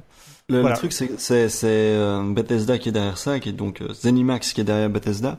Et eux, ils sont à fond sur la réalité virtuelle et ils espéraient d'ailleurs encore il y a pas si longtemps euh, euh, se saisir, enfin euh, re- reprendre la main sur euh, John Carmack et Oculus en, en reprenant toute la propriété intellectuelle de ce qu'ils avaient développé. Donc eux, eux sont à fond sur la réalité virtuelle et voilà, ils ont simplement regardé les, les IP qu'ils avaient et ils ont dit bah voilà. On a, on a dans notre catalogue des gros jeux euh, très immersifs que tout le monde kiffe, et donc euh, on va, on va les mettre en réalité virtuelle, quoi. C'est après effectivement, je sais, je pense que les gens qui ont déjà fait ces jeux, euh, je sais pas s'ils vont y retourner, quoi. Un dernier truc, euh, de toute façon, je pense qu'on a fait assez le tour. Sur le Spider-Man, euh, sur le Spider-Man, pardon, euh, j'ai, euh, c'est- je, juste pour vous corriger sur le fait que c'est pas non plus un jeu, to- enfin, vous l'avez présenté comme un jeu à DLC. Euh, faut pas oublier la première phase de la démonstration de gameplay, où c'est toute une phase où tu contrôles Spider-Man et où c'est un jeu d'action. Euh, T'as dit, DLC euh, au lieu de QTE. euh, pardon, QTE, j'ai commencé à être fatigué. C'est la, nuit blanche de l'E3 qui m'a un peu tué. euh, oui, c'est pas qu'un jeu à QTE, c'est un jeu, euh, voilà, il y a un vrai jeu d'aventure aussi à côté. C'est certaines phases en fait qui sont impressionnantes et pleines d'action et, et Mm. tout ça qui sont exécutées en QTE. Ouais, Mais c'est tout- vraiment tout une ça est seule encore un phase. petit- tout ça est encore un petit peu flou, tu vois. Donc on, on est un Ah, peu sur la le bah, toute la première phase du, du jeu, il y avait le radar de Spider-Man, euh, il y a, Ouais. il, il attaque des gens, euh, il essaie de, de venir discrètement dans un bâtiment en construction. Euh, il se glisse derrière quelqu'un, il lui fait, euh, il lui fout un, un coup et tout ça. Enfin, il y avait vraiment toute une phase euh, où, le joueur était libre. C'était pas du tout des QTE quoi. Et je pense qu'ils ont, ils ont voulu montrer euh, une séquence euh, impressionnante euh, Oui, de c'est ça. réalisation. Mais c'était vraiment qu'une séquence, quoi. C'est pas le jeu, quoi. justifiable dans ce genre de conférence. Après, euh, dommage de, effectivement de, de sous-entendre que c'est la moitié du jeu. Donc euh, j'espère Mhm. que ça sera pas la moitié du jeu. Et même pendant Voilà, la phase de on a juste QTE, mis des doutes. et même pendant la phase de QTE, euh, la phase où il poursuit l'hélicoptère, c'est une phase en libre. euh, il pourrait Ouais. très bien partir dans une autre rue et se gourer complètement Ouais, de rue. Euh, ça ferait probablement game over. Mais on voit le radar, on voit l'interface qui revient et tout ça. Donc c'est vraiment une phase de gameplay. Quoi. Et donc Yes. sur cette juste correction, on va passer donc à Nintendo. Donc Nintendo qu'on attendait euh, au tournant cette année, puisque l'année dernière ils avaient présenté rien du tout. Ils ont juste Zelda, on va dire entre guillemets juste Zelda. Euh, mais euh, la Switch n'existait pas encore. Euh, donc on ne savait pas ce qui, nous attendait. Finalement, Nintendo a fait un super démarrage avec sa, Switch. Donc avec un Zelda qui, voilà, on on va pas revenir dessus. Et du coup, maintenant, on se demandait bah, quelle allait être la suite pour cette console. Euh, je pense que le succès était encore euh, le succès de la console hein, est beaucoup trop tôt pour avoir tout de suite des tiers euh, impressionnants sur la plateforme. Mais du coup, voilà, qu'est-ce que Nintendo va nous proposer? Donc Thomas, si tu peux nous dire un peu toi ce que ce qui t'a plu ou pas plu sur la sur la séquence Nintendo Spotlight? Alors, alors déjà, comme tu disais, l'an dernier, on n'avait rien du tout. Littéralement, il n'y avait pas de conférence. On était uniquement sur du Treehouse, euh, ce qui est un élément essentiel de la de la communication Nintendo. Euh, et d'ailleurs, euh, au moment où on enregistre, pour avoir, pour être totalement clair, il y a des, des comment s'appelle, il y a du Treehouse. On est mercredi, mercredi soir le 14 et il y a des révélations ou des présentations de jeux qui, qui se font encore. Par exemple, là, si vous voulez du live en, en pas live finalement, ils ont ils ont présenté le mode coop de comment il s'appelle? Splatoon 2, Splatoon 2 qui n'était pas dans la conférence, je crois, il n'a pas été montré. Euh, donc voilà, on a eu une conférence, un Nintendo Direct spécial E3 qui j'ai trouvé était assez complet quoi. Euh, enfin complet, qui était assez bon. C'était pas parfait, c'était pas euh, voilà, c'était pas absolument génial, mais pour la première fois en hein, beaucoup d'années, Nintendo arrive avec un line-up pour une console qui plaît aux gens, qui en tout cas est très euh, très hum, comment dire, c'est la hype en ce moment quoi. La Switch, c'est la console du moment. euh, voilà, beaucoup de monde en veut, beaucoup de monde euh, hésite parce que bon voilà, ou et elle est en rupture de stock à peu près partout. Euh, mais bon, en tout cas, ils arrivent euh, conquérants, voilà, on peut dire comme ça. Euh, et donc, ils nous présentent des jeux pour l'année qui arrivent, pour, euh, pour toute la fin 2017, des jeux pour 2018, quelques, quelques titres, pas beaucoup, parce que la conférence c'était 25 minutes, donc t'as pas le temps de, présenter énormément de choses. Et, et puis même euh, deux titres, euh, des noms majeurs, mais avec à peu près rien. Donc il y a eu Metroid Prime, juste une juste une image pour dire que ça existait. Mais on sait que dans le cœur des gamers, savoir que ça existe, c'est important. De la même manière que tout le monde a crié quand on a vu le remake FF7 ou euh, Shenmue 3, il y a une grosse base de, joueurs qui étaient très contents de savoir même que ça existait, parce que ça fait des années, euh, 5, 10, 15, 20, je ne sais pas pour euh, certains, en, fonction des jeux que, ces jeux étaient attendus. Donc savoir que ça existe, c'était c'était un point fort. On n'en sait pas plus. Voilà, il y a Metroid Prime 4 et euh, ce qui était très attendu mais pas officiel, le Pokémon Switch. Euh, voilà, on sait que ça existe, on sait que ça sera pas avant l'année prochaine, on peut même espérer 2019 quoi pour euh, au moins un des deux, voire les deux. Mais euh, grosso modo, euh, les, les premières images de Xenoblade, de Mario, qui a qui ont eu un, un très bon retour en tout cas, c'était c'était ça le contenu de la conférence des comment dire de, des trailers et qui, qui ont intéressé le public, je pense. En tout cas, ceux qui ont déjà la Switch devraient être assez contents. Euh, C'était très Nintendo centré. Euh, beaucoup de, comme façon, comme on le sait, il faudrait un parc important avant que, avant que les tiers commencent à arriver. Mais néanmoins, on a eu Rocket League qui a été annoncé pour la Switch. Je crois que c'est pour 2018 ou alors à fin d'année peut-être 2017. Je, je ne me souviens plus. Pas l'info. Euh, voilà, et le Skyrim, donc on connaissait déjà, on connaissait déjà l'existence depuis euh, l'annonce de la Switch. Euh, mais voilà, grosso modo, une conférence solide de la part de Nintendo. C'est pas pour, pour son contenu, encore une fois, sur une console qui plaît. C'était pas euh, non plus révolutionnaire. On n'a pas tous lancé nos écrans euh, en l'air tellement on était heureux. C'était pas révolutionnaire, mais comme tu le disais, ça fait combien d'années qu'on n'a pas dit d'une conférence Nintendo, enfin d'une conférence, oui, une conférence où, où euh. Nintendo Direct que c'était vraiment solide à l'E3, quoi. Et je pense que c'est ça aussi qui, qui marque un petit peu parce que euh, moi, je, enfin, on avait tous des envies, des rêves, etc. Moi, Metroid Prime 4 euh, faisait partie des rêves inaccessibles. Je disais oui, ils vont pas le présenter, mais au fond de moi, je savais qu'ils allaient pas le présenter. et, euh, et du coup, effectivement, bah, je m'attendais, moi, effectivement, à un line-up jusqu'à la fin d'année avec Mario, avec euh, peut-être euh, Smash qu'on qu'on pense qu'il va finir par être annoncé, le, le portage de la version Wii U. Et Mhm. finalement, on a quand même quelque chose euh, d'assez impressionnant. Euh, euh, Xenoblade 2, euh, je m'attendais, moi, personnellement, à ce qu'il soit repoussé. Finalement, il arrive bien en fin d'année, et puis il, a l'air assez sympa. et puis, ouais, et puis surtout Mario, Mario plus Patin dont on a parlé, qui, euh, là, ils ont Mhm. montré du gameplay. Je crois qu'il y avait, il y avait, non, il y avait déjà eu du gameplay. Hein, chez Ubisoft. Ouais, on on en a vu, euh, Ouais. on avait dé- déjà eu chez Ubisoft. Là, ils en ont montré un tout petit peu Mais plus. voilà, en Ouais. tout cas, voilà, moi, il y a- il y a- pour moi, il y, a des- il y a vraiment des jeux du salon dans, dans cette liste-là. euh. donc, euh, donc, non, vraiment super conférence de Nintendo sur, euh, comparativement à l'attente qu'on en avait. Un peu à l'image de l'attente qu'on avait de Sony et qui finalement euh, fait un truc solide mais moins que d'habitude. Là, c'était vraiment euh, un cran au-dessus de ce que je pense Hmm. la plupart des gens attendaient. Je pense que moi j'ai préféré celle de Sony à celle de Nintendo. Mais je pense que je suis le seul au monde. euh, ouais, parce que chez, chez- allez, enfin, chez Nintendo, les trucs les plus intéressants, c'était juste des logos, voilà. Il existe un Metroid Prime, il existe un Pokémon Switch. euh. Il y a une différence entre. Attends, il y a une différence. euh, Alors, s'il y a une différence entre toi et nous, c'est peut-être. Il y a une raison pour ça aussi. Et la conférence Sony, tu l'as pas vue en direct, il me semble. C'est vrai. Je me suis, je me suis, Tu je me t'es suis pas réveillé levé, à c'était 5 heures du matin au lieu de 3 heures du matin. Voilà, donc tu t'es pas levé. Enfin, tu n'étais- en tout cas, tu n'étais pas debout à 3 heures du matin pour regarder ça, quoi. Euh, Ouais, ouais, peut-être que, ouais. Après, après, moi, j'ai pas de, j'ai pas de PS4, donc euh, je, je regarde ça, euh, et j'ai pas de Switch d'ailleurs, donc je regarde ça de loin. euh, ah mais sans, sans être directement concerné. Mais concrètement, chez Nintendo, les, les trucs que vous citez comme étant les plus importants, voilà, euh, Metroid Prime, euh, Pokémon Switch, euh, le, le, le, le, ouais, ouais, en fait c'est tout. les, deux, les, deux, non, mais- les deux jeux les plus importants, on les a vus un tout petit peu. Et moi, je suis pas du tout hypé par Kirby et par Yoshi, qui sont Ouais, mais des jeux, bah, des jeux c'est presque c'est ce que déjà vus. dire. Dé- Déjà, je pense pas que ça soit les plus importants. C'est les, euh, c'est les, a- c'est des annonces auxquelles on s'attendait pas. Par exemple pour Metroid Prime. Enfin, on, on disait que c'était possible, mais on savait pas que ça allait arriver. Donc, il y a la surprise qui fait que c'est plus fort, mais euh, ça veut pas dire que c'est le plus important euh, forcément. Par exemple, moi Quel est le plus clairement, important pour toi? Mario, Mario, c'était Ouais. le jeu qu'on Ouais. attendait. Là, vrai- on, c'est vrai que ça, c'était ils nous ont démontré que ça avait l'air, ou tu vois, qu'il avait un potentiel euh, fort, quoi. Parce qu'avant ça, on savait pas à quoi ressemblait. Mario. On courir rapidement dans New York, Assez c'est tout. incroyable, je dois bien dire.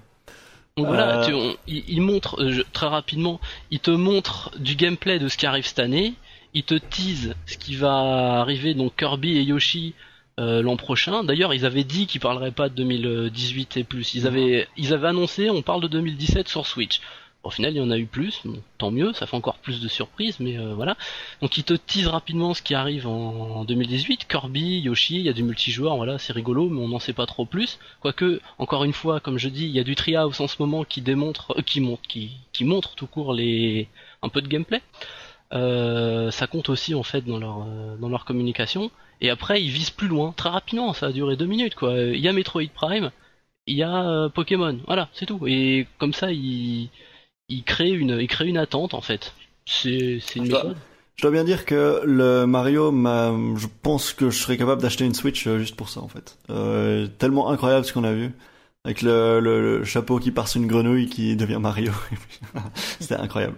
Euh, je vais regarder ce trailer euh, en boucle ce soir.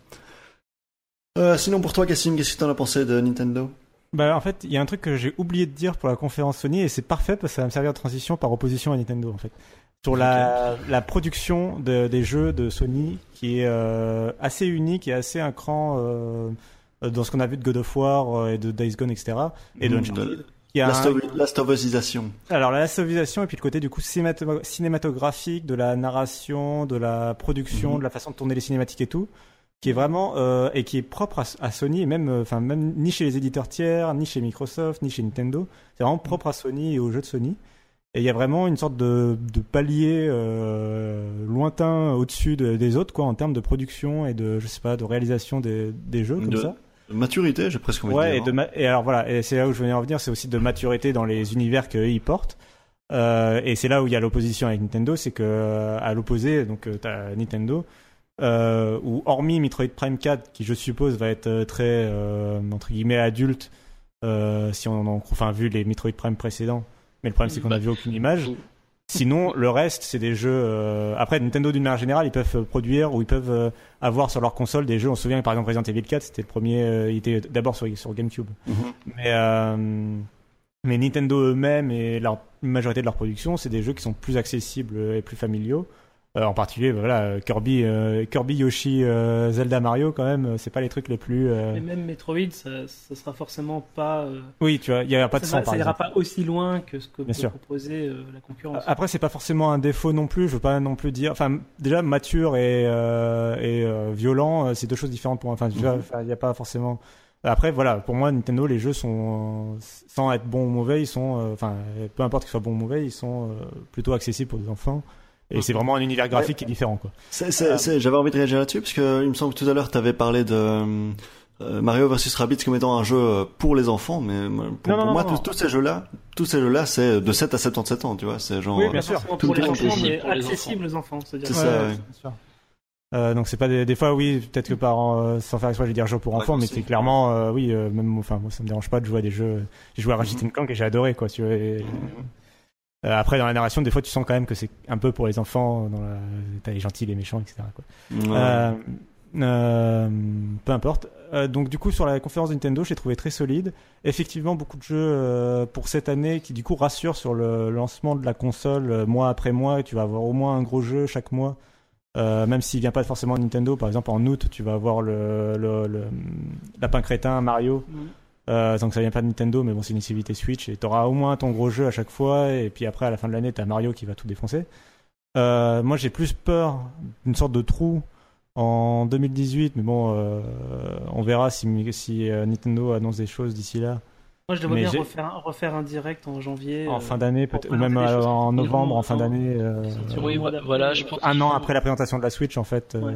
Il faut, il faut bien le préciser, il faut le, enfin, c'est important de comprendre ça, c'est que le 3, par exemple, c'est extrêmement important pour euh, des, des, des développeurs genre Ubisoft ou Bethesda, tout ça, ils vont tout annoncer, enfin quasiment tout annoncer à cette Microsoft période-là.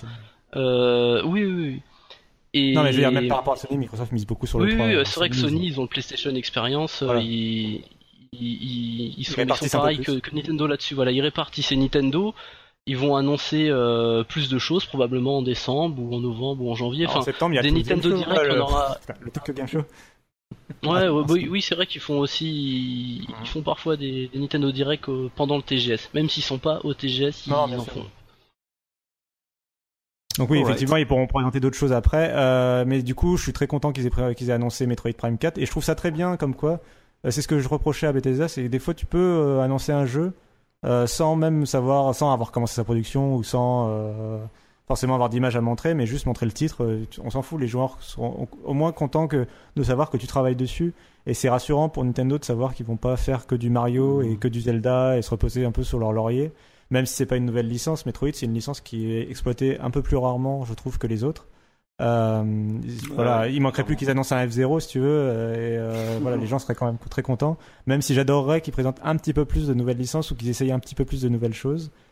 Euh, rapidement, euh, quand même pour ce qui m'a déçu, euh, alors d'une part il y a quand même les éditeurs tiers qui sont super absents. Oui, il y a Rocket League et oui il y a, Sky- il y a Skyrim, mais en fait, sauf soit les éditeurs tiers font des exclusivités pour la Switch, comme Mario machin, Bah, Mario il y a Lapin Ubisoft, Crétin. hein, quand même. Ouais. Voilà, Ouais, Mario. Mais c'est une exclusivité. Mais il n'y a pas les jeux, il y a pas de jeux multiplateformes en fait, euh, à part Rocket League et Skyrim, mais qui sont des vieux jeux C'est difficile puisque c'est un processeur Tegra, tu vois. Tu peux pas, tu peux pas faire des jeux Bah. PS4 à la fois pour la Tegra et pour, pour C'est la un peu ce que PS4. je, bah, c'est ce que je reproche à la Switch et du coup ça, c'est, enfin c'est un peu dommage et c'est ça, voilà, je suis pas rassuré de ce côté-là. Euh, Ça me confirme en tout cas que j'ai pas l'impression que les, les éditeurs tiers du coup vont faire le boulot pour suivre aussi sérieusement euh, la console que bah, Ni- Nintendo. Heureusement Nintendo va le faire et je pense que Nintendo va le faire plus sérieusement que sur la Wii U parce que la Switch est un carton. Il y a- une opportunité chez les indés, tu vois. Le, le Shovel Knight ou le Undertale devrait clairement être sur Undertale, mais il y est pas. Et donc là, il y a, y a un travail à faire euh, chez Nintendo. Quoi. Ouais, ouais, ouais, peut-être d'accessibilité de leur euh, plateforme. Euh, et sur les, les déceptions aussi, un, un chouïa déçu. Et alors j'attends de voir les, les jeux euh, peut-être plus concrètement, puis de les tester en vrai. Euh, sur la, alors je vais dire sur l'aspect technique. Je vais pas parler des graphismes, je vais dire l'aspect technique. C'est-à-dire euh, Xenoblade Chronicle 2 et Mario en particulier, euh, en particulier dans, les, dans le, sur le niveau de New York, j'ai pas du tout aimé. Euh, là où Mais est-ce le jeu. et- Est-ce que t'aimes New York dans la vraie vie? Oui, oui, tout à fait. Mais non, mais oui. Euh, c'est juste Mario, par contre, euh, tu vois, au- dans, au Mexique et tout ça. Mais c'est le côté. Alors, Mario, c'est un double problème. C'est techniquement, euh, ça alias, il y a du brouillard et tout ça, c'est c'est assez moche. Et deuxièmement, euh, Mario à New York, c'est un, un peu bizarre avec les humains. euh, Ouais, je trouve ça super bizarre. est- Le problème, le problème vient surtout de, de New York, hein, parce que Oui, oui. pour avoir vu les streams sur euh, Bah, d'autres endroits, on exactement. L'épisode par exemple, le niveau à Mexique. Le niveau au Mexique, il est, par exemple, il est génial parce que c'est pas des humains, c'est des petits personnages inventés. euh, ça fait, euh, voilà, ça fait Guacamele un peu, c'est sympa. Euh, les autres niveaux ont l'air très bien. C'est vraiment le niveau de New York que je, que je trouve un peu bizarre. C'est un peu bizarre de le mettre en avant alors que c'est un peu le plus bizarre, on va dire. Ouais. Mais tu, tu peux jeter ta, tu peux jeter ta casquette sur des vrais gens et les vrais Oui. gens ils deviennent Mario. Oui, Donc- oui, oui. donc et tout va bien. Et sur ton étrange. taxi. Euh, c'est super étrange. Tu peux, tu peux voler les taxis, c'est n'importe quoi. Euh, T'as l'impression d'être dans GTA, quoi. Et euh, ah, mention spéciale pour la bande son de- du trailer qui est géniale Ouais. de Mario. Ah et ouais. je vais juste finir aussi Yoshi, voilà, qui m'a aussi fait l'effet spécial. C'était une sorte de Yoshi mixte euh, Little Big Planet. Je trouvais que ça allait pas du tout avec Mhm. Yoshi. Euh, Rendez-moi mon Yoshi en laine, euh, qui était toujours très joli. D'abord il euh, était en yarn et puis il était en Woolly World et maintenant il est en carton. Ouais, Et voilà, euh, le carton, le carton c'est cheap. Oui, voilà, le carton lui allait pas du tout, je trouve. Euh, Kir- Kirby, j'attends beaucoup et qui a l'air vraiment beau. Et d'ailleurs, je veux juste, voilà, je vais finir sur ça. Le jeu le plus techniquement le plus impressionnant de cette E3 euh, chez Nintendo. Et après, c'était un des jeux qui m'a le plus impressionné du coup, mine de rien. C'était euh, Mario et les lapins crétins, qui était, euh, je trouve justement là très propre, très joli. Ouais. Euh, c'est voilà, c'est pas une question de graphisme, c'est un truc très dessin animé, mais c'est une question de propreté. Vraiment, le, tu vois les détails. euh, Enfin voilà, c'est très beau. Et c'est même au-dessus, je trouve, des productions de Nintendo en termes de qualité graphique. Quoi. Alright. Euh, moi, le seul truc que j'ai que j'ai rajouté, c'est que, ouais, j'ai une question en fait pour vous. Le, on n'a pas parlé des DLC de Breath of the Wild qui vont qui vont arriver. Et il y a, on n'a pas parlé a- des, des, des, des, des amiibo. Oui, c'est ça. Mais alors la question que j'avais, parce que en, en, en les regardant, j'avais l'impression de comprendre que il y aurait genre le premier DLC solo, euh, enfin le premier DLC euh, sto- story. Euh, j'avais l'impression de comprendre que c'était une prequel et qu'on jouait Zelda. C'est possible? Alors, moi, ce que j'ai compris, c'est qu'on allait jouer pendant la période Ou Link dort. du passé. Voilà, Ouais. c'est ça.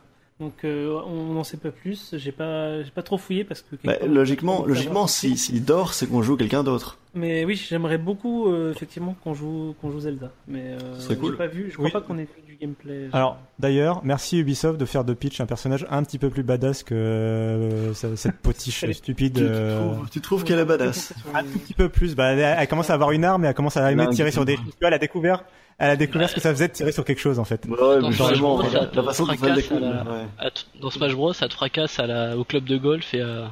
Ouais, mais voilà, raquette non, de mais, tennis, hein. non, mais j'ai un vrai problème. badass dans Mario Kart, moi. Oui, j'ai un elle- vrai, j'ai un vrai, j'ai un vrai problème avec la, le trailer de Odyssey, avec l'espèce de mariage, machin, avec euh, Peach qui comprend pas trop pourquoi elle est là, et euh, t'as l'impression qu'elle est sous drogue en permanence. quoi. Enfin, j'ai un, voilà. Euh, Justement, si Nintendo, royaume champignon. Hein. ouais, euh, si Nintendo pouvait évoluer et nous mettre plus de personnages euh, un peu féminins, puis diversité et tout ça, et donc euh, par, par exemple nous faire jouer Zelda, euh, oui, je dis oui. Merci. Ouais, ouais. Clairement. ça je pense qu'on a fait le tour euh, du spotlight du Nintendo. Donc, Yes. euh, avant, avant de, de partir vers la fin du podcast, euh, j'aimerais vous demander quels sont les trois jeux que vous retenez de tout le 3. euh, quels sont vos trois jeux du salon? Donc, pour vous laisser un peu le temps de réfléchir, parce que je vous prends forcément au dépourvu, je vais commencer par les miens. Donc, moi, c'est simple. Pour moi, le jeu du salon, c'est Mario. J'ai déjà regardé de longues sessions de gameplay et je crois que une vraie surprise et j'ai vraiment, vraiment, vraiment hâte de mettre la main dessus. Et c'est- c'est dans pas si longtemps que ça, ça sort le fin, fin octobre. En deuxième, c'est Dragon Ball euh, Fighter of Z, je crois que c'est ça le titre. Euh, je sais pas si j'y jouerai longtemps, mais euh, oh là là, ce jeu me fait vraiment envie. Et puis pour finir, le, jeu, le Mario Cross Rabbids. Donc j'ai beaucoup aimé XCOM, j'aime bien ce genre de jeu au tour par tour. Et ça a l'air euh, d'être bien, les re- premiers retours sont positifs, et en plus il sort vraiment bientôt, et ça je m'y attendais pas du tout, et euh, ça par contre, ouais, j'ai. Je vais avoir le droit d'y jouer euh, pendant mon voyage au Japon, donc je vais avoir trois semaines non-stop pour y jouer sans, interruption. Ça va être trop bien. Donc Guillaume, toi t'as t'as quoi? Ah, on a perdu. Guillaume est en mute. Euh. Je suis, je suis en mute, effectivement, parce que je tapais au clavier et que du coup, il fallait, il fallait pas qu'on Ah. m'entende taper au clavier. Mais maintenant, je vais parler, on m'entendra parler parce que je me suis, je ne suis plus muté. Euh, oui, mais donc grosso modo, euh, bah, trois jeux. Je citerai, euh, euh, même si euh, Johan, Johan sera frustré que je le cite, mais Quake Champions, moi, c'est le jeu que j'attends. Euh, et euh, Mario, Mario versus euh, Rabbids euh, Kingdom Battle, c'est ça? C'est ça le nom complet? Euh... Allô, allô? Oui, oui, c'est ça. C'est. euh, Ouais, oui, oui. ouais, ouais, c'est ça. Et, et puis, et puis, et puis, évidemment. Mais alors, je, je dis ça en rigolant à moitié, hein, mais le patch de, le patch de PlayerUnknown's Battleground qui nous permet de, qui rajoute deux maps, qui rajoute plein d'effets météorologiques, qui rajoute une nouvelle arme, qui rajoute des nouveaux skins et qui rajoute le fait qu'on peut sauter, on peut escalader des murs, on peut euh, se, se jeter, on peut plonger à travers les fenêtres. Eh bien, moi, ça m'excite incroyablement et je n'attends plus que ça dans la vie. Voilà. Donc Cassim Euh, alors moi, j'ai, euh, si je devais choisir trois jeux, euh, du coup, je vais d'abord parler de Mario aussi, Mario et les lapins crétins, qui décidément, pour moi, est la bonne surprise euh, de, de cette E3. Euh, J'en attendais rien et voilà, il m'a vraiment surpris et, euh, et il a l'air vraiment bien, quoi. Euh, je vais dire aussi euh, Dragon Ball euh, Fighter Z dont tout le monde parle et enfin qui a mar- enfin n'importe quel fan de la licence doit être excité en ce moment euh, pour euh, et a- doit avoir hâte de de jouer à ce jeu quoi tellement il a l'air euh, Il sort quand déjà? bien quoi. Euh, je crois qu'il n'y a pas de date. Je pense que c'est un jeu de 2018 jeu de mémoire. Ah, triste. Euh, Euh, je crois que c'était début 2018. Il a, il a l'air bien avancé pourtant.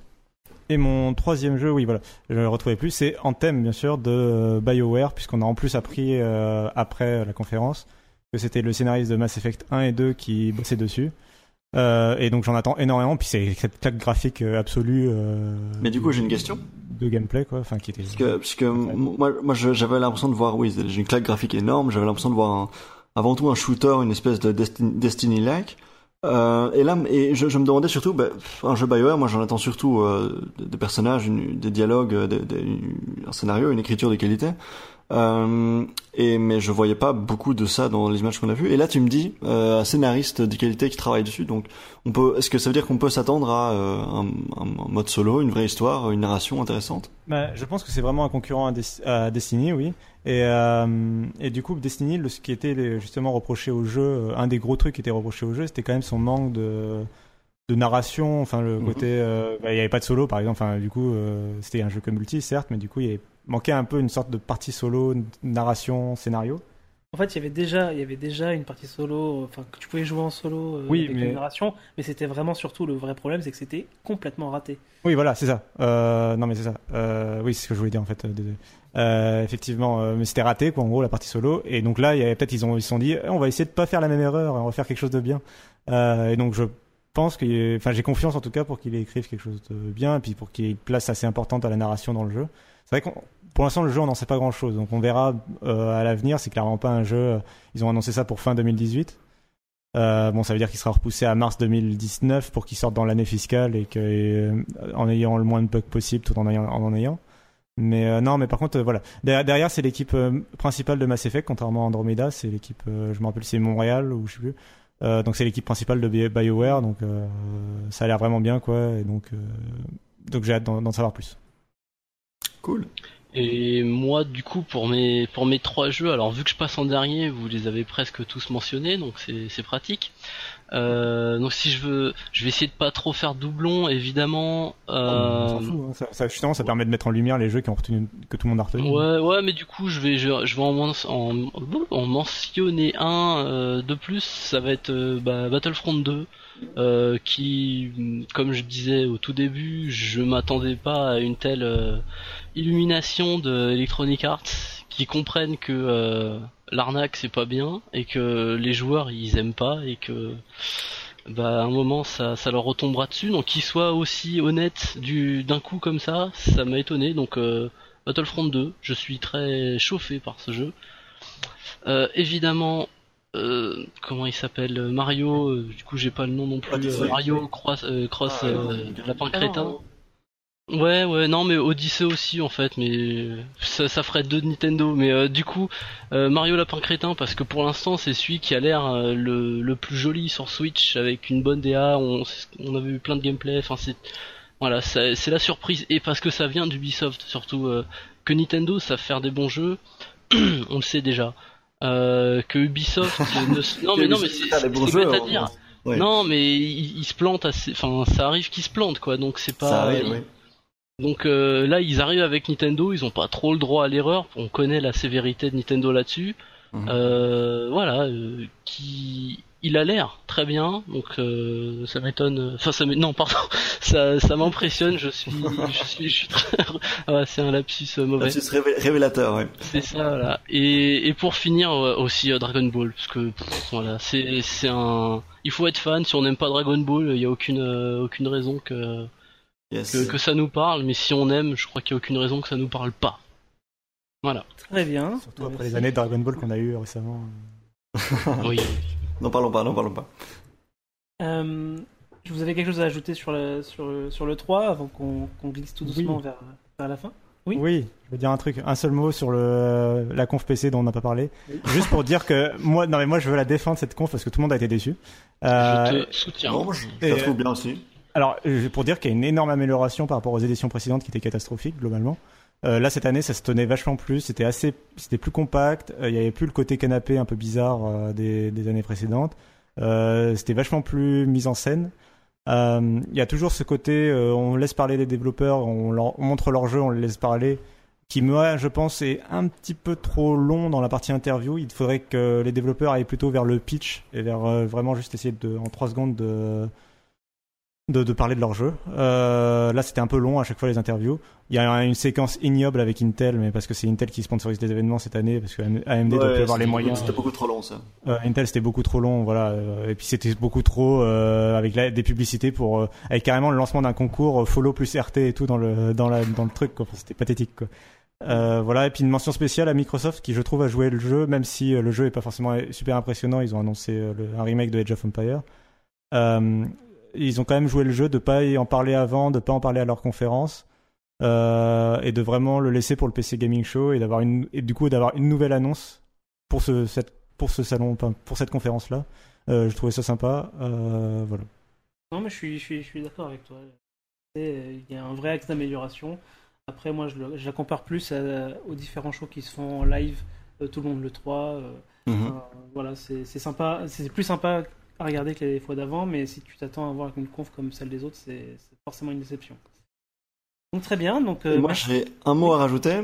c'est que je conseille à tous les amateurs de comédie de regarder la, Ah, on la conf de Devolver.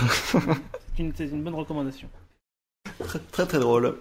En tout cas, merci d'avoir écouté jusqu'au bout. Merci à Patrick euh, pour héberger euh, notre émission. Euh, vous pourrez nous retrouver euh, tous, euh, tous les quatre, euh, sur le Slack du Rendez-vous Tech. Donc, pour aller sur le Slack du Rendez-vous Tech, il faut être euh, donateur sur Patreon, euh, sur le Patreon du Rendez-vous Tech, euh, Ou du Phileas Club, Ou pour du certains. Club. ou du Phileas Club, autant pour moi. Donc, Voilà, si vous 50% aimez, euh, ce soir. Si vous Ouais. aimez ce que fait euh, Patrick en termes d'émission et que vous voulez donner euh, euh, quelque chose pour, pour l'encourager à continuer, ne, ne vous retenez pas. Puis si vous voulez pas, c'est pas grave non plus. Euh, vous pouvez de toute façon euh, venir nous interagir avec nous dans les commentaires de l'émission ou sur Twitter. Donc moi c'est euh, @y-apathy. On mettra tous les, tous les, toutes les choses dans les notes de l'émission. Euh, Toto, toi, on te retrouve où? Alors euh, sur Twitter aussi, at tuto, T-O-O-T-O-W. Ne me demandez pas euh, d'où ça vient, c'est une sombre histoire. Cassim Euh, moi, on peut me retrouver sur Twitter, at notcassim, N-O-T-C-A-2-S-I-M. Alors moi j'ai une double promo à faire sur Twitter @geeko86 et également mon app Android euh, qui s'appelle Quick Lyric qui est open source qu'on a lancé en mars et qui est déjà à euh, 290 000 téléch- euh, 290 000 téléchargements euh, depuis depuis le mois de mars donc ça se passe très très bien. Donc c'est euh, le pitch en deux mots. Vous écoutez votre musique sur euh, tout ce que vous voulez, Spotify, Apple Music, Google Music, sur vos, vos fichiers MP3 piratés, etc. Peu importe. Euh, vous, vous, vous écoutez votre musique, vous lancez l'app et vous avez instantanément les paroles, si possible synchronisées. Bientôt on fera les traductions, bientôt on fera euh, la, reconnaissance depuis euh, le, le- le son directement. Euh, mais donc tout ça, tout ça fonctionne très très bien et on a, on compte parmi nos, nos utilisateurs plusieurs membres de la communauté French Spin qui ont découvert l'application il y a quelques mois dans mon passage dans, dans, dans Positron et ils sont charmants. Donc rejoignez-les et laissez 5 étoiles. Cette auto-promo de, de l'enfer. Ben, c'est la séquence pour, hein. Eh oui, t'as bien fait. En tout cas, euh, bah, merci à tout le monde et euh, De nous avoir écouté jusqu'au bout. Si vous êtes, si vous êtes là de l'épisode, c'est que vous, a priori vous nous avez écouté jusqu'au bout. Voilà. Et vous êtes courageux. Félicitations. oui, c'est ça. Achievement unlocked. Bien joué.